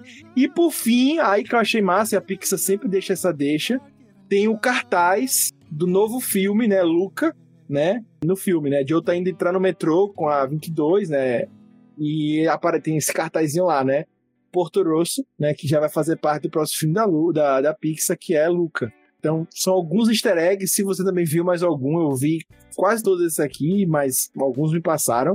É, eu tava bem atento, porque eu realmente acho isso fantástico da Pixar.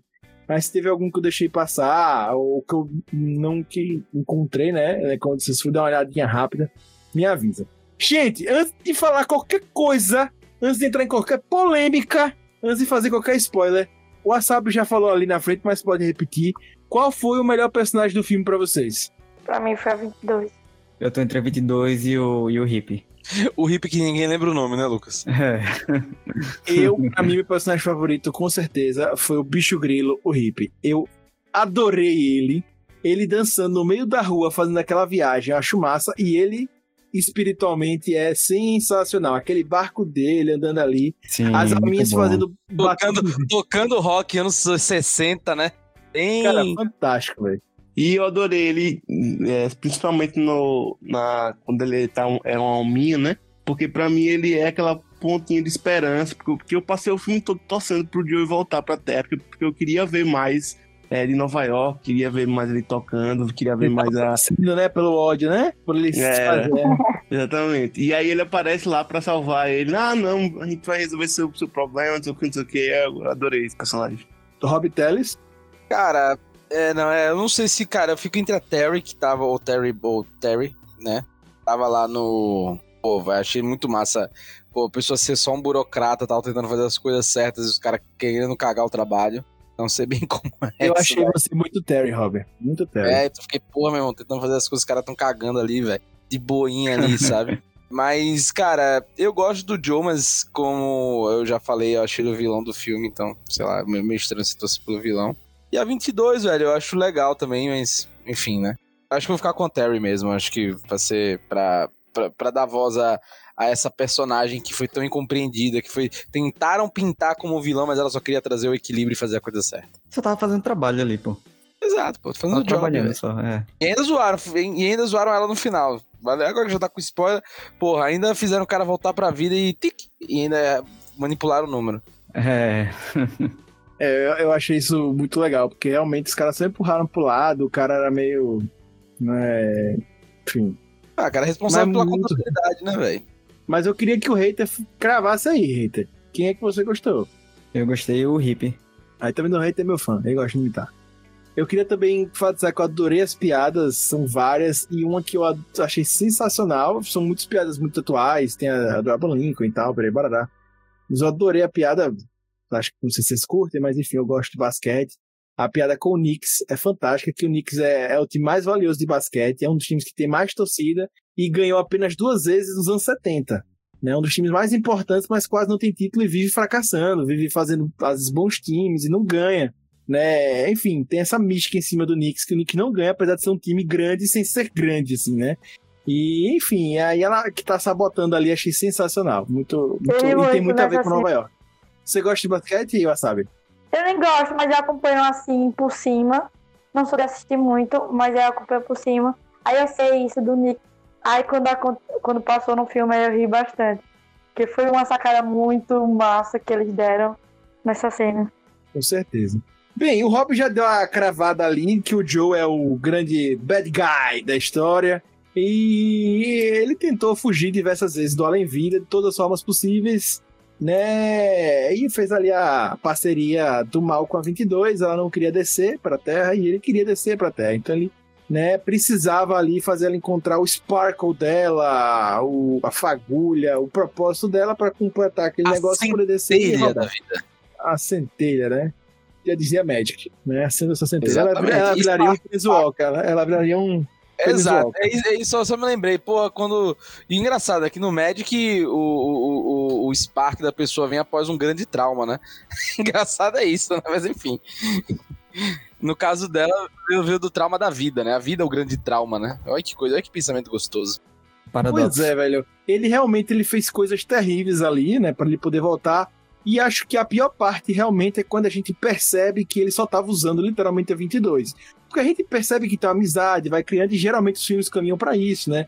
E que se gera uma amizade ali, que depois vai ficar uma coisa legal. Só que chega um momento que a 22 ela corre ela fala, velho, se lasque, mano, eu tô nem aí pra você, eu quero agora aproveitar esse mundo.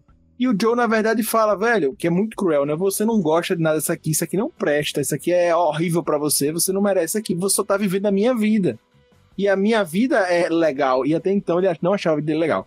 E a minha vida é legal porque eu vou fazer um show e tal, não sei o que, para você só tá achando graça por causa de mim, né? É, isso é muito cruel, né? Realmente não existe amizade ali entre eles e fica claro, né, naquele momento. Não, e assim, cara, eu achei que essa é uma cena muito legal assim no final, né? Que e aí já dá agora, agora pode explicar as coisas, né? Pode, agora é só um momento. Tá liberado, tá liberado. Ou aí agora. Ele não consegue nem aguentar o próprio boicote que ele cria. Mas tudo bem. Eu boi- é porque eu, eu, boi- eu boicoto o boicote. É isso aí. Entendi. Muito entendi. ela. Mas enfim, qual o lance, né? O lance é, tipo, mostra lá, tipo, as almas perdidas, né? Que viram monstros com sua própria obsessão, né? Com sua própria obsessão ou, ou com sua falta de sentido da vida. Isso foi do caralho. Então, assim, ah, mas você ser uma alma perdida, você precisa estar morto? Não. Isso mostra já de vez, porque o bicho grilo ele vai na viagem astral tentar recuperar as almas perdidas, né? Pra fazer elas voltarem à vida.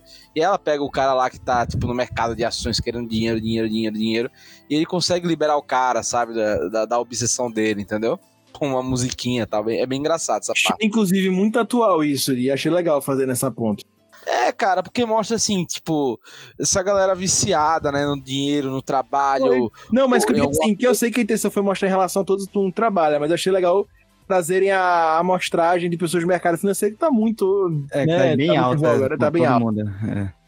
É, assim, tipo, nos Estados Unidos tá em alta, principalmente desde os anos 80, né? Dos Que você- você 80 podia e tal. pegar até, por exemplo, o psicopata americano, né? Com o Christian Bale, que mostra bem isso. O cara é tão nisso que ele começa a matar as pessoas por causa dessa Só, vontade de só ganhar que dinheiro. no ano da pandemia, né, no mundo todo, isso cresceu porque as pessoas estão em casa, né? As pessoas estão querendo ah, fazer alguma coisa em casa e acho que legal, né? Que eles pegaram essa, essa amostragem aí. E, e assim, o Joe poderia ter sido uma daquelas almas, né? Na obsessão dele de jazz, jazz, jazz, jazz, jazz, preciso fazer, fazer, fazer, fazer, fazer, fazer. Né? Então, o que acontece nesse, nesse processo, né? O Joe, ele, cara, ele faz com que a, a 22 ela fique numa bad vibe quando, ela- quando ele fala todas aquelas coisas horríveis e que nos botam para baixo e faz a gente perder o nosso próprio propósito. Né? Não só o propósito, propósito é uma palavra ruim até, tem, tem esse negócio, esse debate no filme mas a nossa própria vontade de viver, né? Porque, cara, é, e aquilo é muito legal, porque você, a gente ouve várias vezes coisas dos outros, né? Sobre a gente que nos desestimulam a ter a nossa centelha da vida, né? Eu ia até e aí ficar parecendo um zumbi seguindo na vida. E que, tipo, a gente não precisa, na verdade, ouvir essas pessoas, né? Tipo, a gente precisa, na verdade, ouvir a nós mesmos, né? Nossos próprios. E a gente adquirir e criar o nosso próprio sentido. Eu acho que isso é legal também do filme. É a pessoa que cria o próprio sentido da vida, o seu próprio centelha. Não é alguém externo que vai criar, não vai ser o seu tutor, não vai ser ninguém que vai te influenciar a isso, que vai gerar isso em você. Você próprio pode gerar, você próprio pode acender a chama da vida em você. Né? Por mais que outros também tentem, alguns tentem sempre apagar por várias pressões, etc. Tá? Então acho isso muito legal e que é muito engraçado porque o Joe, ele vive sempre sendo atacado pela família e pelas pressões pra dar certo, ser, ter uma vida estável. E, e- e ele pega essas frustrações de quem tá oprimindo eles e passa a oprimir outra pessoa. Sabe? Reproduzir a opressão em outra pessoa. Isso é muito curioso. Então, assim, é, e é muito cruel, sabe? Então a gente vê isso e isso foi muito bem retratado no Ele, filme. ele, ele facilmente seria uma alma daquela, uma das almas. Exato, não. Em algum momento ele seria por causa da frustração e da obsessão dele, sabe? E a 22 libertou ele, sendo que ele botou a 22 na prisão que ele tava se encaminhando, né? Depois ele se liga e, e, e aí tem o final do filme bonitinho. E vocês, vocês agora, vocês se emocionaram mais com o filme ou ficaram mais reflexivos? Nossa, foi um mistura dos dois, viu? Cara, é, eu fiquei muito mais reflexivo do que emocionado. Como eu disse, né? Eu acho que o, que o filme trouxe pra mim a, a imagem de como é o além, assim. E isso me deixou bastante reflexivo, assim. Caramba, pode ser que quando a gente. Que quando o nosso coração pare, ou quando a gente bata o carro e sofra um acidente e morra, pode ser que seja exatamente assim. Isso, sei lá, me deu um, um, um medinho né? assim, né? É tipo um caramba, velho. A gente precisa, precisa viver mais a vida, precisa aproveitar, precisa fazer o que de fato é importante, sabe? Porque quando, acontecer, velho, já era, né? É como o Joe tentando voltar, só que aquilo na vida real, na vida eu pelo menos acredito assim, que não dá pra voltar. Então acho que eu fiquei muito reflexivo. Cara, eu fiquei reflexivo, mas eu vi um povo falando aí que chorou, não sei o que, eu não senti nada disso, velho. A primeira vez que eu assisti, eu chorei bastante, tava muito sensível, tava TPM. Aí chorei muito, muito, muito. Assisti com a minha amiga. Aí eu chorei bastante. Ela não chora quase nada e eu fiquei me sentindo tipo, nossa, porque eu tô chorando tanto, mas eu chorava bastante. Mas a segunda vez que eu assisti, eu me senti muito com, como o Lucas e o Biel, porque eu fiquei muito mais reflexiva e saí assim como o Biel de pensar que, nossa, eu preciso sentir, me permitir se sentir a vida, viver realmente as pequenas coisas, prestar atenção nos detalhes que são os detalhes que compõem o todo da vida e o que importa no final. Aí, na segunda vez, veio mais essa ideia, mas a primeira vez eu chorei bastante.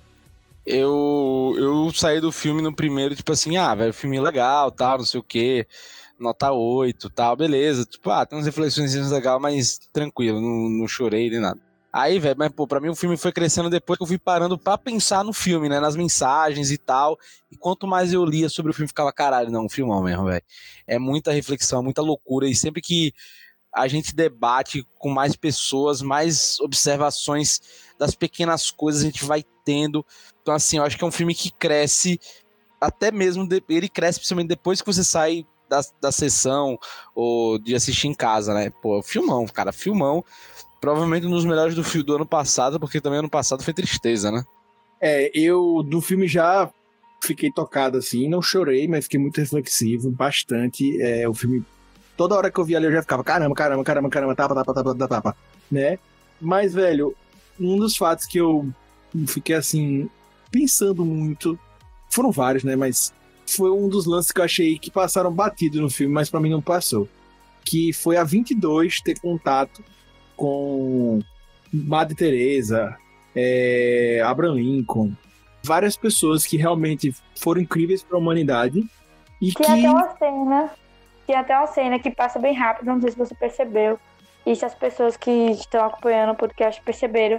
Que tem um monte de adesivo que foi as pessoas que acompanharam ela. Aí tem Exato. um lá de Einstein, tem de outras pessoas super importantes, eu achei muito massa. muita gente. E quem fez ter sentido a vida da 22 foi uma pessoa comum. Foi a vida do Joe, a vida comum, não foi a vida de um Einstein, não foi a vida de uma Madre Teresa. Que podem surgir várias interpretações daí. Talvez não foi nem a, nem a vida do Joe, foi talvez ter vivido a vida, né? Que talvez ninguém possa te passar, né? Nada, porque talvez você precise viver, talvez essa reflexão, mas para mim ficou muito mais claro isso. Não foi um cara gigante que, que passou o sentido para 22, foi um cara que vivia a vida, que era um professor, que cumpria as coisas, que tinha um sonho dele, que era frustrado, mas que comia pizza e etc. Eu acho que, na verdade, o que, o que deu sentido, o que fez a 22 perceber qual é o sentido da vida, acho que não foi, na verdade, não foi nem o Joe, cara. Foi ela ver o que é viver. Porque ninguém ensinou pra ela o que era viver. E ela não sabia o que era viver. Ela sabia na, no. Então, Rob, mas é engraçado porque o Joe vai ensinando ela a viver. O Joe já começa a dar os macetes ali, como a pizza, sabe? E não sei o quê. E aquilo foi fazendo um sentido pra ela muito grande. Como eu disse, tem essa reflexão de viver a vida, né? Que ela viveu e achou interessante. Mas também, pra mim, ficou muito essa reflexão porque tem esses professores lá em cima, sabe? Esses caras. E, na verdade, as conversas dela com o Joe, etc. E que ela já estava considerando muito mais ele um amigo do que ele ela uma amiga né? Enfim, eu fiquei com essa sensação. Eu sei que o filme dá para margem para muitas interpretações, e acho que essa foi a intenção do filme. Mas para mim eu fiquei com esse lance, sabe, de que tá vendo, cara, a, a vida que a gente vive, a vida que a gente tem, ela é ela é linda, ela é diferente, ela é é o que toca. O nosso propósito tá nesse caminho que a gente faz todo dia, talvez a gente não saiba, mas ele tá aí nesse caminho, a gente precisa entender o que é que precisa fazer para dar mais sentido a ele, mas ele tá nesse propósito, nosso propósito tá aí né? No que a gente tá fazendo em alguma coisa, a gente só não tá enxergando, enfim. É muito, muito doido isso, sabe? E outra reflexão que eu vejo é, é o filme passou mensagem para mim foi quando o Rob também comentou lá em cima no podcast que ele chegou onde muitas pessoas que eu conheço queriam chegar na estabilidade perfeita do plano de saúde, etc. Barará. Só que, como eu disse também nesse podcast, ele não estava satisfeito com aquilo. A estabilidade não estava trazendo a estabilidade que ele queria mental, de prazer, de. vo- Cara, ele não tava. E, e eu acho que a gente tem que tomar cuidado com essas armadilhas que a gente coloca no dia, e é isso, no dia a dia, e é isso que o filme pra mim também me mostrou.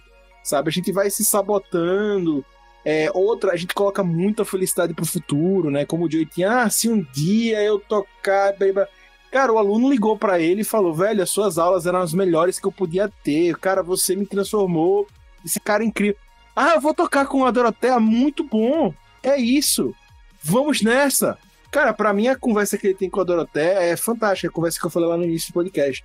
Do sábio lá do oceano, né? Você, o cara, o, o peixe chega, né? Não lembro se é o peixe, enfim, chega pro sábio e É fala: o peixe. ah, é o peixe, né? Eu queria. é, eu queria é, encontrar o oceano. Né? Aí ele fala, é porque eu tô na água. Ele fala, mas a água fica no oceano, algo nesse sentido. Ele já tinha, ele já tava lá. E a Doroteia, o que eu acho legal é que nesse diálogo ele vê que, tipo, mesmo o cara que chegou lá, né? O que a gente tem essa sessão, ele vai ter um dia a dia que talvez não seja o glamuroso, sabe? Ele não vai ter. A própria Doroteia, ela é uma pessoa super rancorosa, super mal, mal é, como a gente diz no popular, né? Mal amada, né? É, ela é uma pessoa, ela é uma pessoa seca, sabe? Tipo, é uma pessoa. Seca. É, é, como pode, pode ser dito assim, é uma pessoa pragmática, velho. E Eu não acabou. achei ela pragmática, cara. Eu achei ela realmente chata, Arrogante, arrogante. Pronto, arrogante. Exato, ela realmente assim, sabe? Mas, Ela já não- inclusive, nesse momento que ela manda essa parábola pro, pro Joe, eu achei ela mais humana nessa parte. Então, nessa parte, sim, na verdade, Lucas, me pareceu que foi o diálogo que ela teve com ela mesma quando ela deixou de ser humana, sabe?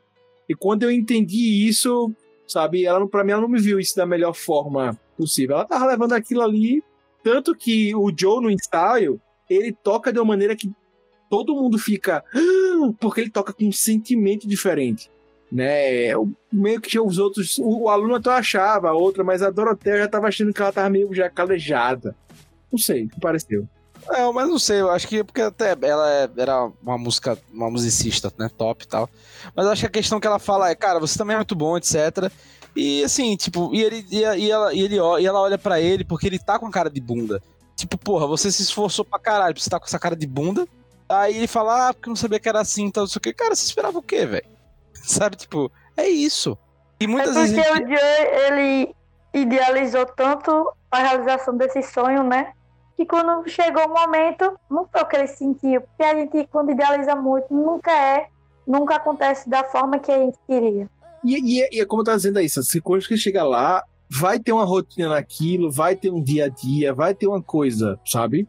Não vai ser todo dia como aquele dia que ele tava com o pai, que o cara tava tendo uma viagem astral tocando. Às vezes não vai ser, às vezes vai ser um dia comum. Vai ser como ele ir pra uma, classe e. Às vezes não, é, na, na- maioria dos dias será assim, né? No caso, né, Exato, velho? E ele até pergunta, né? E agora o que vem depois disso? Ela, a gente vai vir amanhã aqui e vai fazer isso tudo de novo. Exatamente, exato. Então tem tem a parte mágica, mas nem todo dia é mágico, como o Rob disse, muitas vezes a maioria dos dias não são. Às vezes você vai até para um lugar na segunda-feira tocar e não vai ter ninguém assistindo, mesmo você sendo famoso, que é uma segunda-feira, tô aqui jogando e, e eles têm que tocar. E tem, não, e, tem, e além desse, acho que tem outro ensinamento muito bom, que é o do barbeiro, né? Que é tipo, velho, ah, eu queria ser, ah, eu queria ser veterinário, aí a 22 no corpo do Joe pergunta, ah, e por que você não larga isso e vai seguir seu sonho, né, de ser um veterinário, pra se satisfazer, pra se completar? Eu disse, não, cara, eu sou satisfeito aqui. Eu tô muito bem aqui. É aqui onde eu convivo com as pessoas do meu bairro, que eu sustento minha família, tudo muito bem aqui.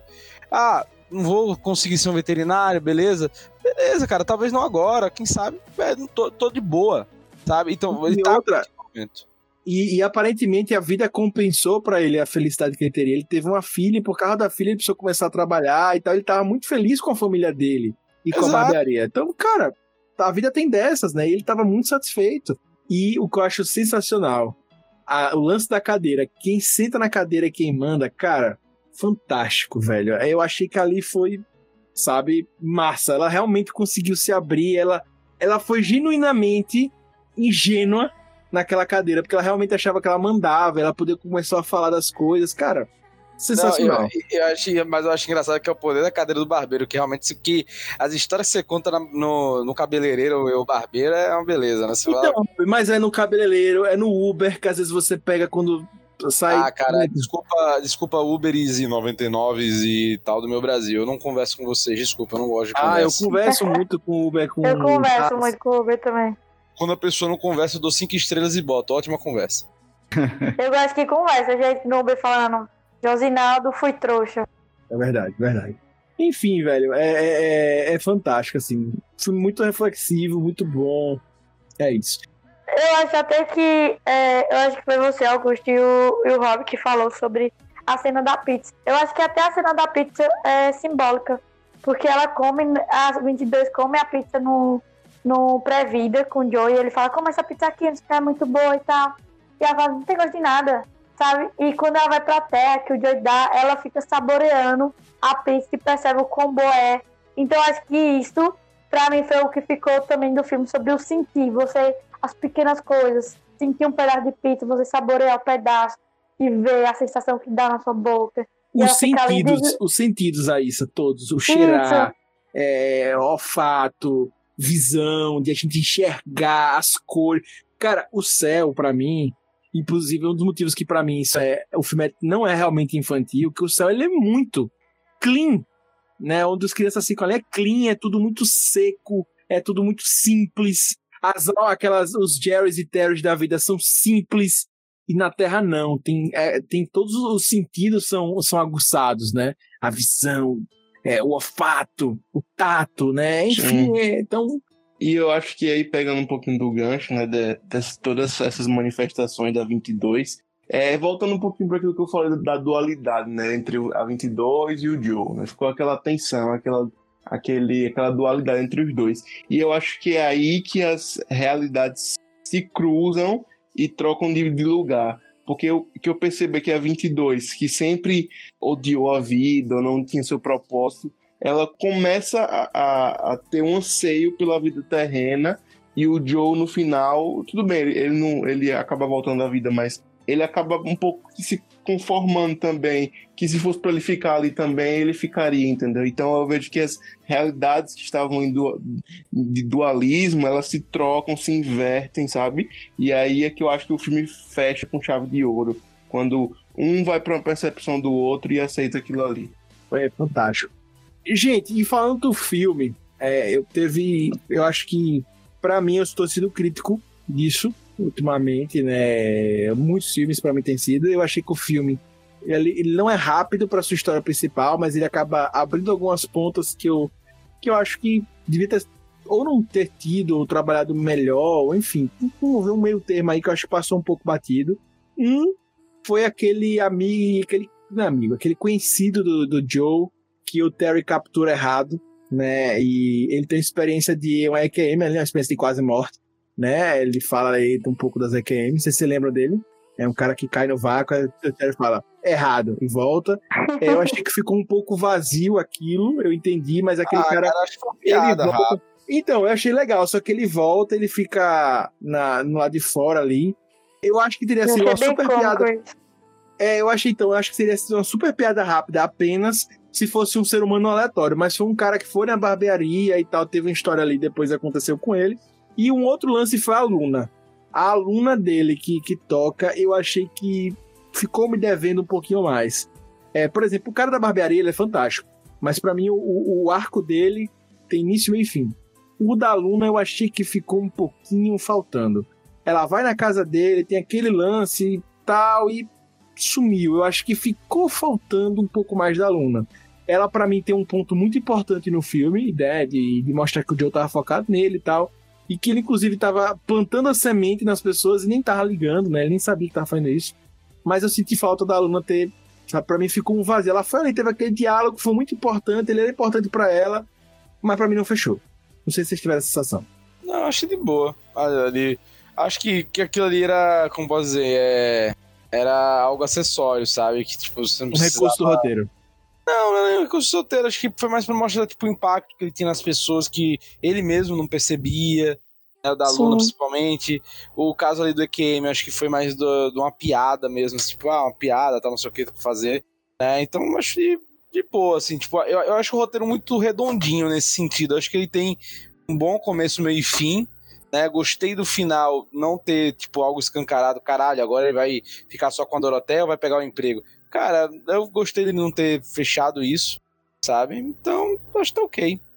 Até o Peter Doctor falou que em uma entrevista ele disse que teve vários finais alternativos. Que um mostrava 22 no corpo de uma criança e ela encontrava o Joe e o Joe reconhecia ela. Aí teve Sim, outro sim. que deixava ela na. Ela ficava na África. Nascia na África e tal. E ele quis deixar mais aberto. E eu gostei eu também vi, era na-. Era na Índia, eu acho, era na Índia. Ah, eu era na isso. Índia. Caramba, se mostrasse os dois se encontrando vivos aí, eu acho que eu chorava. Mas eu acho que foi melhor. Pra mim, eu acho que foi melhor assim, deixar aberto, acho que ficou mais, mais legal. Também acho melhor. Foi, eu também gostei de deixar aberto. Mas se encontrasse, eu também chorava, Lucas. Eu já Uhum. chorei, né? Mas ia chorar mais ainda. Pois é. É, Galera, vamos lá de ranking de filmes da Pixar. Obviamente a Pixar tem vários filmes pra gente debater, né? É, a gente ainda vai fazer um podcast sobre Pitox falando sobre outros filmes dele, pra você que fica, ah, você não fez uma conexão com nenhum filme dele e tal. O Rafa, como o Rafa falou, já citou aqui alguns que ele fez. É, no futuro faremos um podcast sobre ele, que ele é um cara sensacional, né? Então, é um cara genial. Mas assim, se fosse fazer um top 3 do, do ranking de filme da Pixar, Soul estaria pra vocês nesse top 3 ou não? Pra mim estaria. Estaria, mas não seria o primeiro. Qual seria o primeiro, hater? Eu boto divertidamente. Eu coloco divertidamente também. Qual seria o segundo? Sou E o terceiro, Lucas? dois irmãos. Porra, dois irmãos pegou tudo assim? Pegou, é, pegou. Eu gostei O muito meu. Nossa, eu não acredito que eu vou estar igual o meu ranking é igual de Lucas. Olha aí, ó, tá vendo? Comendo! Talvez você seja uma hater, não sabe. É, exatamente. Cara, eu, eu, eu, eu vou ser chato com vocês, cara. Eu vou ser chato. Eu acho que vocês estão votando em dois irmãos e, e sou assim, porque é, foram os últimos que vocês viram. Não, dois irmãos talvez, mas tipo, dois irmãos me pegou muito, eu não esperava. Foi tipo, eu fui no cinema e a gente foi lá assim, ah, tem o quê? Ah, vamos assistir esse. Aí assistiu e foi muito surpreendente pra mim. Eu não esperava nada, tava com expectativa zero e eu chorei horrores na sala de cinema.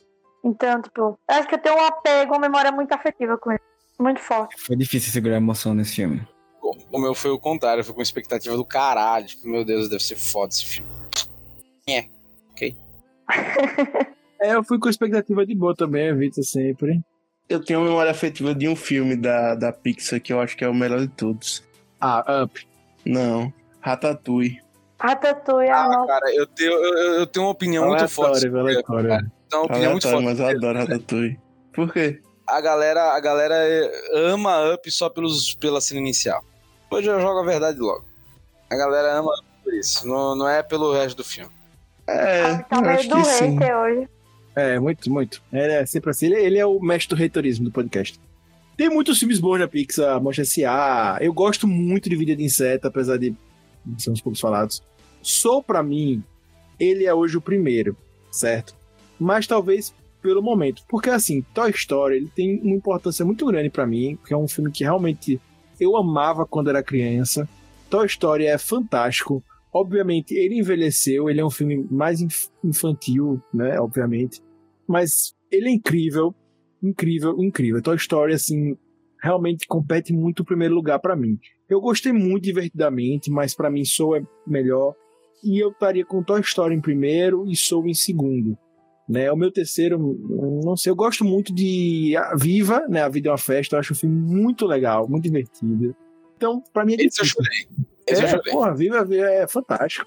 E amo de paixão. Cara, não, vai lá, vou fazer meu, meu rank aqui. Ah, São fechou. três, tá? São Fechou, fechou. Tá emocionante Fechou. você. Vou fazer o meu, o meu rank aqui, vou fazer meu rank. O primeiro pra mim é Procurando Nemo. Ah, filha da É puta. sério isso.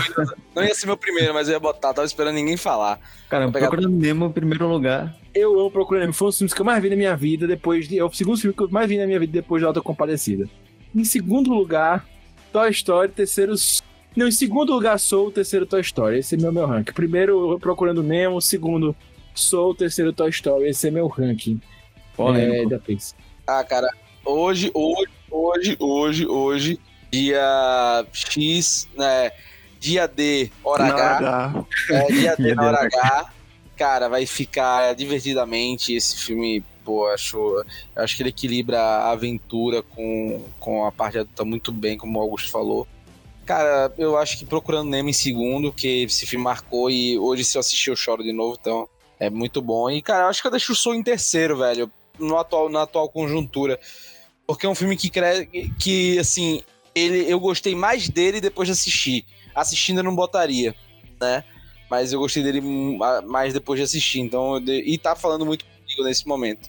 Não, cara, Procurando Nemo. Procurando Nemo. É, fantástico. Não, eu acho que nem é isso, cara. Eu, eu acho que, cara, o desespero do Marvin pela busca do Nemo, né? O, você esperando o reencontro. É, é, um, é um filme muito bom que ele, que ele brinca muito com quebras de expectativas, né? Você acha que vai que quando encontrar, vai encontrar, não encontra e tal. É, é, eu acho que é um filme também numa fase da, da Disney, da Disney não, perdão, da Pixar, que eles ainda estão não estão apelando tanto para o chororô, que isso é uma coisa do Pete Doctor, fica não sei Pete Doctor, você todo filme tá tendo que botar uma cena chororô, não precisa disso. Eu, você já viu o filme da, da, da Pixar, já sabe, uma hora eu vou chorar, você só fica esperando a hora, né? Mas enfim, e fica outra, e fica outra, outra, outra reclamação. A estrutura de roteiro tá tudo igual nos mesmos filmes, viu? Os caras vão saindo do negocinho e tem que voltar para casa. Tem que voltar para algum ponto. Sai, sai do ponto de início para ter que voltar pro ponto de início. Tem que parar com isso daí. E, se, e sempre apelação à separação. É, então, beleza. Mas voltando, depois dessa, dessa gigantesca parênteses, é isso aí. Depois desse hater. É, pois é. é ele é o mestre do haterismo. Interessante ficar dizendo que eu odiei o filme e bota o filme e bota só em terceiro.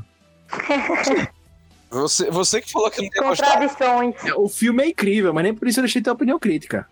É, você, vai ver pela minha nota, pô. Você vai ver pela minha nota. Terceiro, eu botei ele em segundo. O meu primeiro é Nemo, o segundo é Soul, o terceiro é Toy Story. Você tá errado. Mas Rob botei em terceiro. Você que. Eu tô assustado com esse podcast que não botaram Toy Story na, na, no playlist. É, fale seus filmes, vai, Bia, pelo amor de Deus. Ele, cara... ele já falou Ratatouille. Não, deixa eu falar meu top 3 então também. É, fala aí. é, Ratatouille é primeiro lugar, disparado. Cara, eu acho ah, que é o filme que eu. parado já ali, pô. Quando ele falou a primeira merda, já podia ter parado, tô brincando. Não, sério. Eu, eu, é o filme que eu paro pra assistir hoje em qualquer lugar que esteja passando. É Ratatouille, eu acho incrível. Aí o segundo é o Dinossauro e o, e o terceiro é Carros 2. Não. eu acho que o segundo é, é, é, Divertidamente, né? Que eu acho que é quase unanimidade aqui entre a gente. E eu colocaria Soul como terceiro, mas não tô colocando muita fé nesse meu top 3 muito fi fixo, não. Porque eu acho que eu assisti agora e talvez seja mais fresco, mas é isso. É, eu gosto muito do Soul e diga assim, ele tem um apelo porque ele é feito para nossa cidade, né? Então a gente já é, vê mais adulto, né? É, e tal. É, é, é, um filme, Agostinho, que tem alma, né? É, com certeza. É. é. será que minha alma vai ter um chapéuzinho? Eu queria que minha alma tivesse um chapéuzinho. Bem, é, ninguém citou o filme mais Disneyzável da Pixar, Valente, né? Engraçado isso. Que, que muita gente pensa que não é Pixar, né? Que é Disney mesmo. Exatamente. É, um que eu acho a cara da Disney é Nemo, velho. Nemo é a cara da Disney, mas enfim. Cara, eu acho fantástico Nemo que anda com a caixa tartaruguinha, aí tem o tubarão. O cara é massa demais, galera. Já é. Já é. Cara, é uma, melhores, é uma, das melhores aventuras, cara, assim, tipo, em termos de aventura, esse lance de você sair de um ponto pra ir pra voltar pra casa, né? Meio, sei lá, meio Senhor dos Anéis é um dos que eu acho melhor, assim, sabe? Tipo, porque você tem uma aventura completa, você tem vários cenários, você tem várias situações. Porra, é muito legal. É muito legal. E, assim, é bem. É, é infantil, mas, pô, todo mundo gosta. É, é um filme pipoca gostosíssimo. É, e o que eu acho mais interessante de Procurando Nemo é que tem pequenas lições de moral em cada arco que, que o Nemo fala, Exatamente. E é muito leve, ele é muito leve. Sim, sim. É muito é, leve. É. Bom. Eu também gosto muito, eu vi várias vezes também. Ah, tá vendo? Tá seu top 3 aí. Não, não, não. Gente, muito importante falar para vocês também. A gente falou aqui do que já rolou na Pix, obviamente, mas 2021 é, vai estar tá chegando filme novo. 18 de junho de 2021. Ninguém sabe ainda no cinema. Se soltar programar pelo cinema, vai para Disney Plus. Vai sair Luca, certo? Novo filme da Pixar. Então, fiquem ligados aí que vale a pena ver, né? Vai ser situado ali na, na Riviera Italiana e tal, e vai falar sobre amadurecimento de um garoto. Cara, parece ser muito interessante. Eu, eu, evito ler muitas coisas, né? Como todo mundo sabe, eu, eu evito. Mas parece que vai ser muito legal. como eu já disse, já teve Porto Rosso, né? A, a placa nesse filme, enfim. Vai passar na Itália, eu achei bem legal, já é uma diferença massa. E partindo depois pra Turning Red, né? Que tem muita gente tendo expectativa em cima desse filme. Tô vendo uma galera falando na internet que deve ter uma pegada mais asiática, né? Que vai contar a história de uma menina que vira um panda vermelho, certo? Então, pessoas que gostam de pandas, aí se você gosta de panda, Gosto. Ah, cara, são. ó, mas a, a. Primeiro, a, a cor de Luca tá linda, velho. A cor do, das imagens, né? E do Turning Red, cara, tá muito. Cara, vai, esse vai vender boneco, velho. Esse panda, meu irmão, você vai ver esse panda vai mesmo, vai mesmo. lugar, Eu confesso que eu não vi ainda nada sobre. Mas é um panda, você gosta de panda? É um panda vermelho, velho. Eu gostava de Kung Fu Panda. Então, é uma menina que vira um panda vermelho. Nossa. Eu vou comprar o. O McLanche Feliz só pra ter esse boneco, cara. Aí vem estilo boneco do Soul. É, depois de colocar hater no boneco do Soul. É, é isso. Aquele boneco do sol é horroroso, né, velho? É, horrível. Aquilo ali é pra assustar a criança, pô. É, exatamente. Mas E- é. Pra encerrar, né, Turning Red vai sair em 2022, em tese em março de 2022, e em 2022 também teremos, em junho, Lightyear, né? Contando a história aí do real patrulheiro do Buzz Lightyear, em tese, né? Esse eu já tô de hater já. Esse, esse eu tô com. É, né? Muita gente fica em expectativa. E por fim, em junho de 2023 teremos mais um filme da Pixar, mas ninguém sabe qual vai ser ainda. Sabe que teremos em junho de 2023 mais filme da Pixar. Beleza? Tá no mistério. Pois é. Por fim, antes da gente partir para as notas, eu queria pedir licença a todos e perguntar, Hater, por que você odiou o filme? Cara, vamos lá. Eu não odiei o filme. Só não mexeu tanto comigo como Divertidamente. Divertidamente mexeu comigo na primeira cena já, pô. Pelo momento que eu tava passando na época, tava meio na bad, e aí aquela cena da Riley nascendo, e o único sentimento que ela tem é a felicidade. E ela vai envelhecendo e vai aparecendo outros sentimentos como raiva, medo, tristeza. Que ali me emocionou muito. Por isso que eu gostei mais do que sou. Hater sempre fala dessa cena, ele sempre fala que se emocionou. É, ele tem uma paixão por esse filme aí demais. É esse Rei Leão. É, Eu, eu já tive que segurar várias vezes ele aqui da janela, pintando, né, Mufasa. Calma, Hater, você não é Mufasa e tal. Mas aí. fala mal do, do live action de Rei Leão, mas eu chorei o filme todo. É, pois é. Bem, se você acha como eu que Lucas Reiter está morto por dentro, manda e-mail pra gente no contato arroba puxadinhogeek.com, porque ele morreu. Beleza? Bem, vamos às notas. Galera, vamos pro momento print de hoje, o momento print, print, print, print, pra galera printar o áudio de vocês. Querido Biolove, qual a sua nota para o que nosso querido filme Soul? De, de 0 a 5 monstrinhos. Ah, dá pra dar cinco monstrinhos, né? Eu acho que a proposta do filme foi bem executada. Eu acho que é, foi uma grata surpresa, né, pra gente. E, e eu acho pro, pro amadurecimento mesmo do que, a, do que a Pixar vai fazer nos próximos anos. Acho que dá pra dar cinco monstrinhos. Muito bom, muito bom, muito bom. Querido hater, e aí? Eu dou 3,5. Não, você queria dar 3,5. três. Você queria dar três, fala a verdade. Pô, não, Não, peraí. não, Não, não, então, não, Lucas, eu me falei, falou que eu queria dar três. Lucas, você vai dar 3,5 pra Soul, beleza? Vamos lá, vamos Sim. parar, vamos parar pra pensar nisso. 3,5 pra Soul. Todos os outros filmes da Pixar são pelo menos tá abaixo de 3,5. Ficou em segundo, tirando divertidamente. Ah, mas aí é, no seu rank de Mas nota, aí né? o quê? Não, então, então, porra, Incoerência, não, Lucas, não. incoerência. incoerente, porra. Que, que P2 pesos 2010 é essa, porra? Depois da vacina do Covid, precisamos fabricar a vacina da, da, da coerência. Beleza, pô. Caralho, Lucas, pelo amor de Deus, velho. Sério? É, velho. Então, Eu não achei um filme 5. então, procurando Nemo é nota 3. É, é nota. É nota 3 pontos. 3 pontos. Não, vá, vá, fecha aí, fecha aí no, no 4, vá. Hobbit 3, sua nota para o filme. 4.75.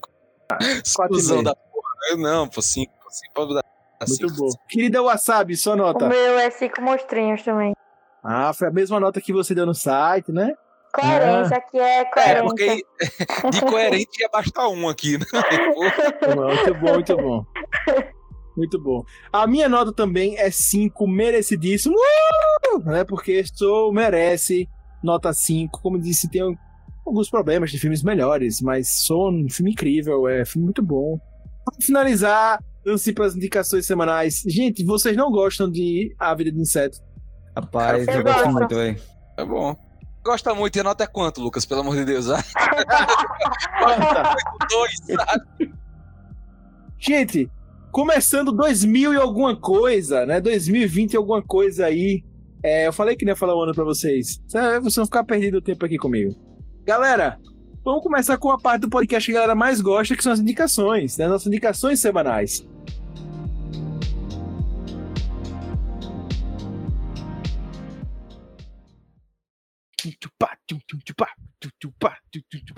Recomendações. E aí, vamos ouvir o nosso querido Rob Palestrinha com a indicação de hoje. Cara, minha indicação será uma série muito legalzinha. Eu tô vendo. Que eu tô vendo, não, já terminei, que é na Netflix, que ainda terá parte 2, que é Lupin. Cara, Osmar Sy. Tá falando sobre ela hoje. Cara, recomendo a Osmar Sy, que é do. Como é que é o nome daquele filme lá famoso dele, pô? Os Intocáveis. Cara, atuando demais. O, o cara segura a série sozinho, assim. Tipo, ele tem 1,90m gigantão. Mas, cara, é, é muito bom, velho. E, pô, tem uma cena assim que pô, fora não pode falar spoiler, mas. Série, velho, você gostou de Casa de Papel e gosta de Sherlock Holmes, é o Sherlock Holmes às, às avessas, né? É um ladrão que, que busca vingança, só que ele é o ladrão cavalheiro, né? Ele faz as artimanhas na, na marotagem, é esperto tal. Pô, é muito bom, cara. Assistam, é uma série que você dá pra ver num dia, porque por enquanto a parte 1 só tem cinco, só tem cinco episódios, né? Então em cinco horinhas ali você mata. Fica aí a série Lupin na Netflix. Eu soube que é baseado no, no ladrão na vida real, né? Um, Não, não é na vida real, não. É de um livro. É, é Ah, baseado sim, no livro. no- nos contos do Maurice Leblanc. E que o Maurice Leblanc fez, Hum, fez, o, fez, fez literalmente o livro. É Arsène Lupin versus Sherlock Holmes. Fizeram, ele fez o livro da, da luta dos dois. Tipo, no desafio dos dois. De uma luta. Não, não é uma luta, um desafio, né? Tipo, quem pega quem e tal, não sei o que, aquela coisa. Rato e rato. Ah, tá. Death Note do início do século XX. Perfeito. Querido Biolove, diga aí sua indicação perfeita da semana. Eu sempre sou contra a cultura, né? Vou indicar aqui que quase ninguém ouve, mas vamos lá, um dia a gente aprende.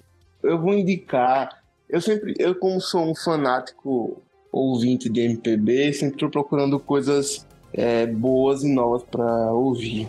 E essa semana eu vi um single da Dora Morelenbaum, que é filha do Jacques Morelenbaum, grande é, músico aí da MPB que gravou Violoncelo aí Tom Jobim e vários outros grandes nomes aí da MPB e lançou um single essa semana. Semana não, tem um tempinho já, chamado Dó a Dó. É muito lindo, eu acho que vocês poderiam ouvir e tem tudo a ver com o que a gente tá falando aqui hoje. Muito bom, gostei bastante. Querida Wasabi, qual é essa indicação de hoje?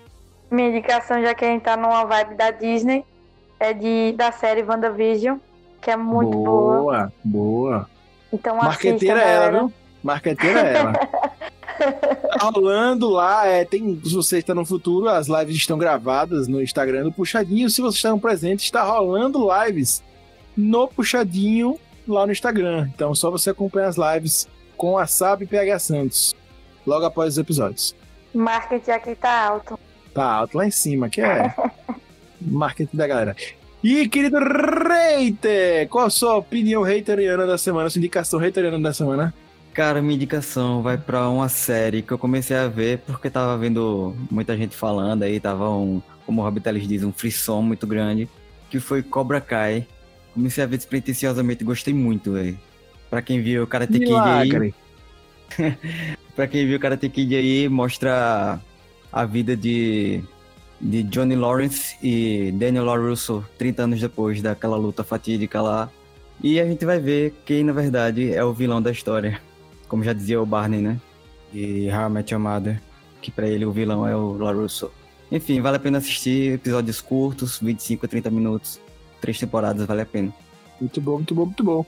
A minha indicação na semana, gente, é para vocês, tem a ver com um pouquinho com, com o filme, quase nada, né? É com um podcast que eu gosto muito, e eu tá meses para indicar e nunca indico, que é um podcast sobre basquete. Não sei para quem gosta de basquete, eu adoro basquete, eu ouço muitos podcasts, que é o Bola Presa. Eu escuto outros podcasts, pretendo indicar aqui no futuro, mas um dos que eu mais acompanho é o Bola Presa. Os caras são muito bons, o Denis e o Danilo. É, acompanho já há um tempo e é um podcast muito legal, muito legal.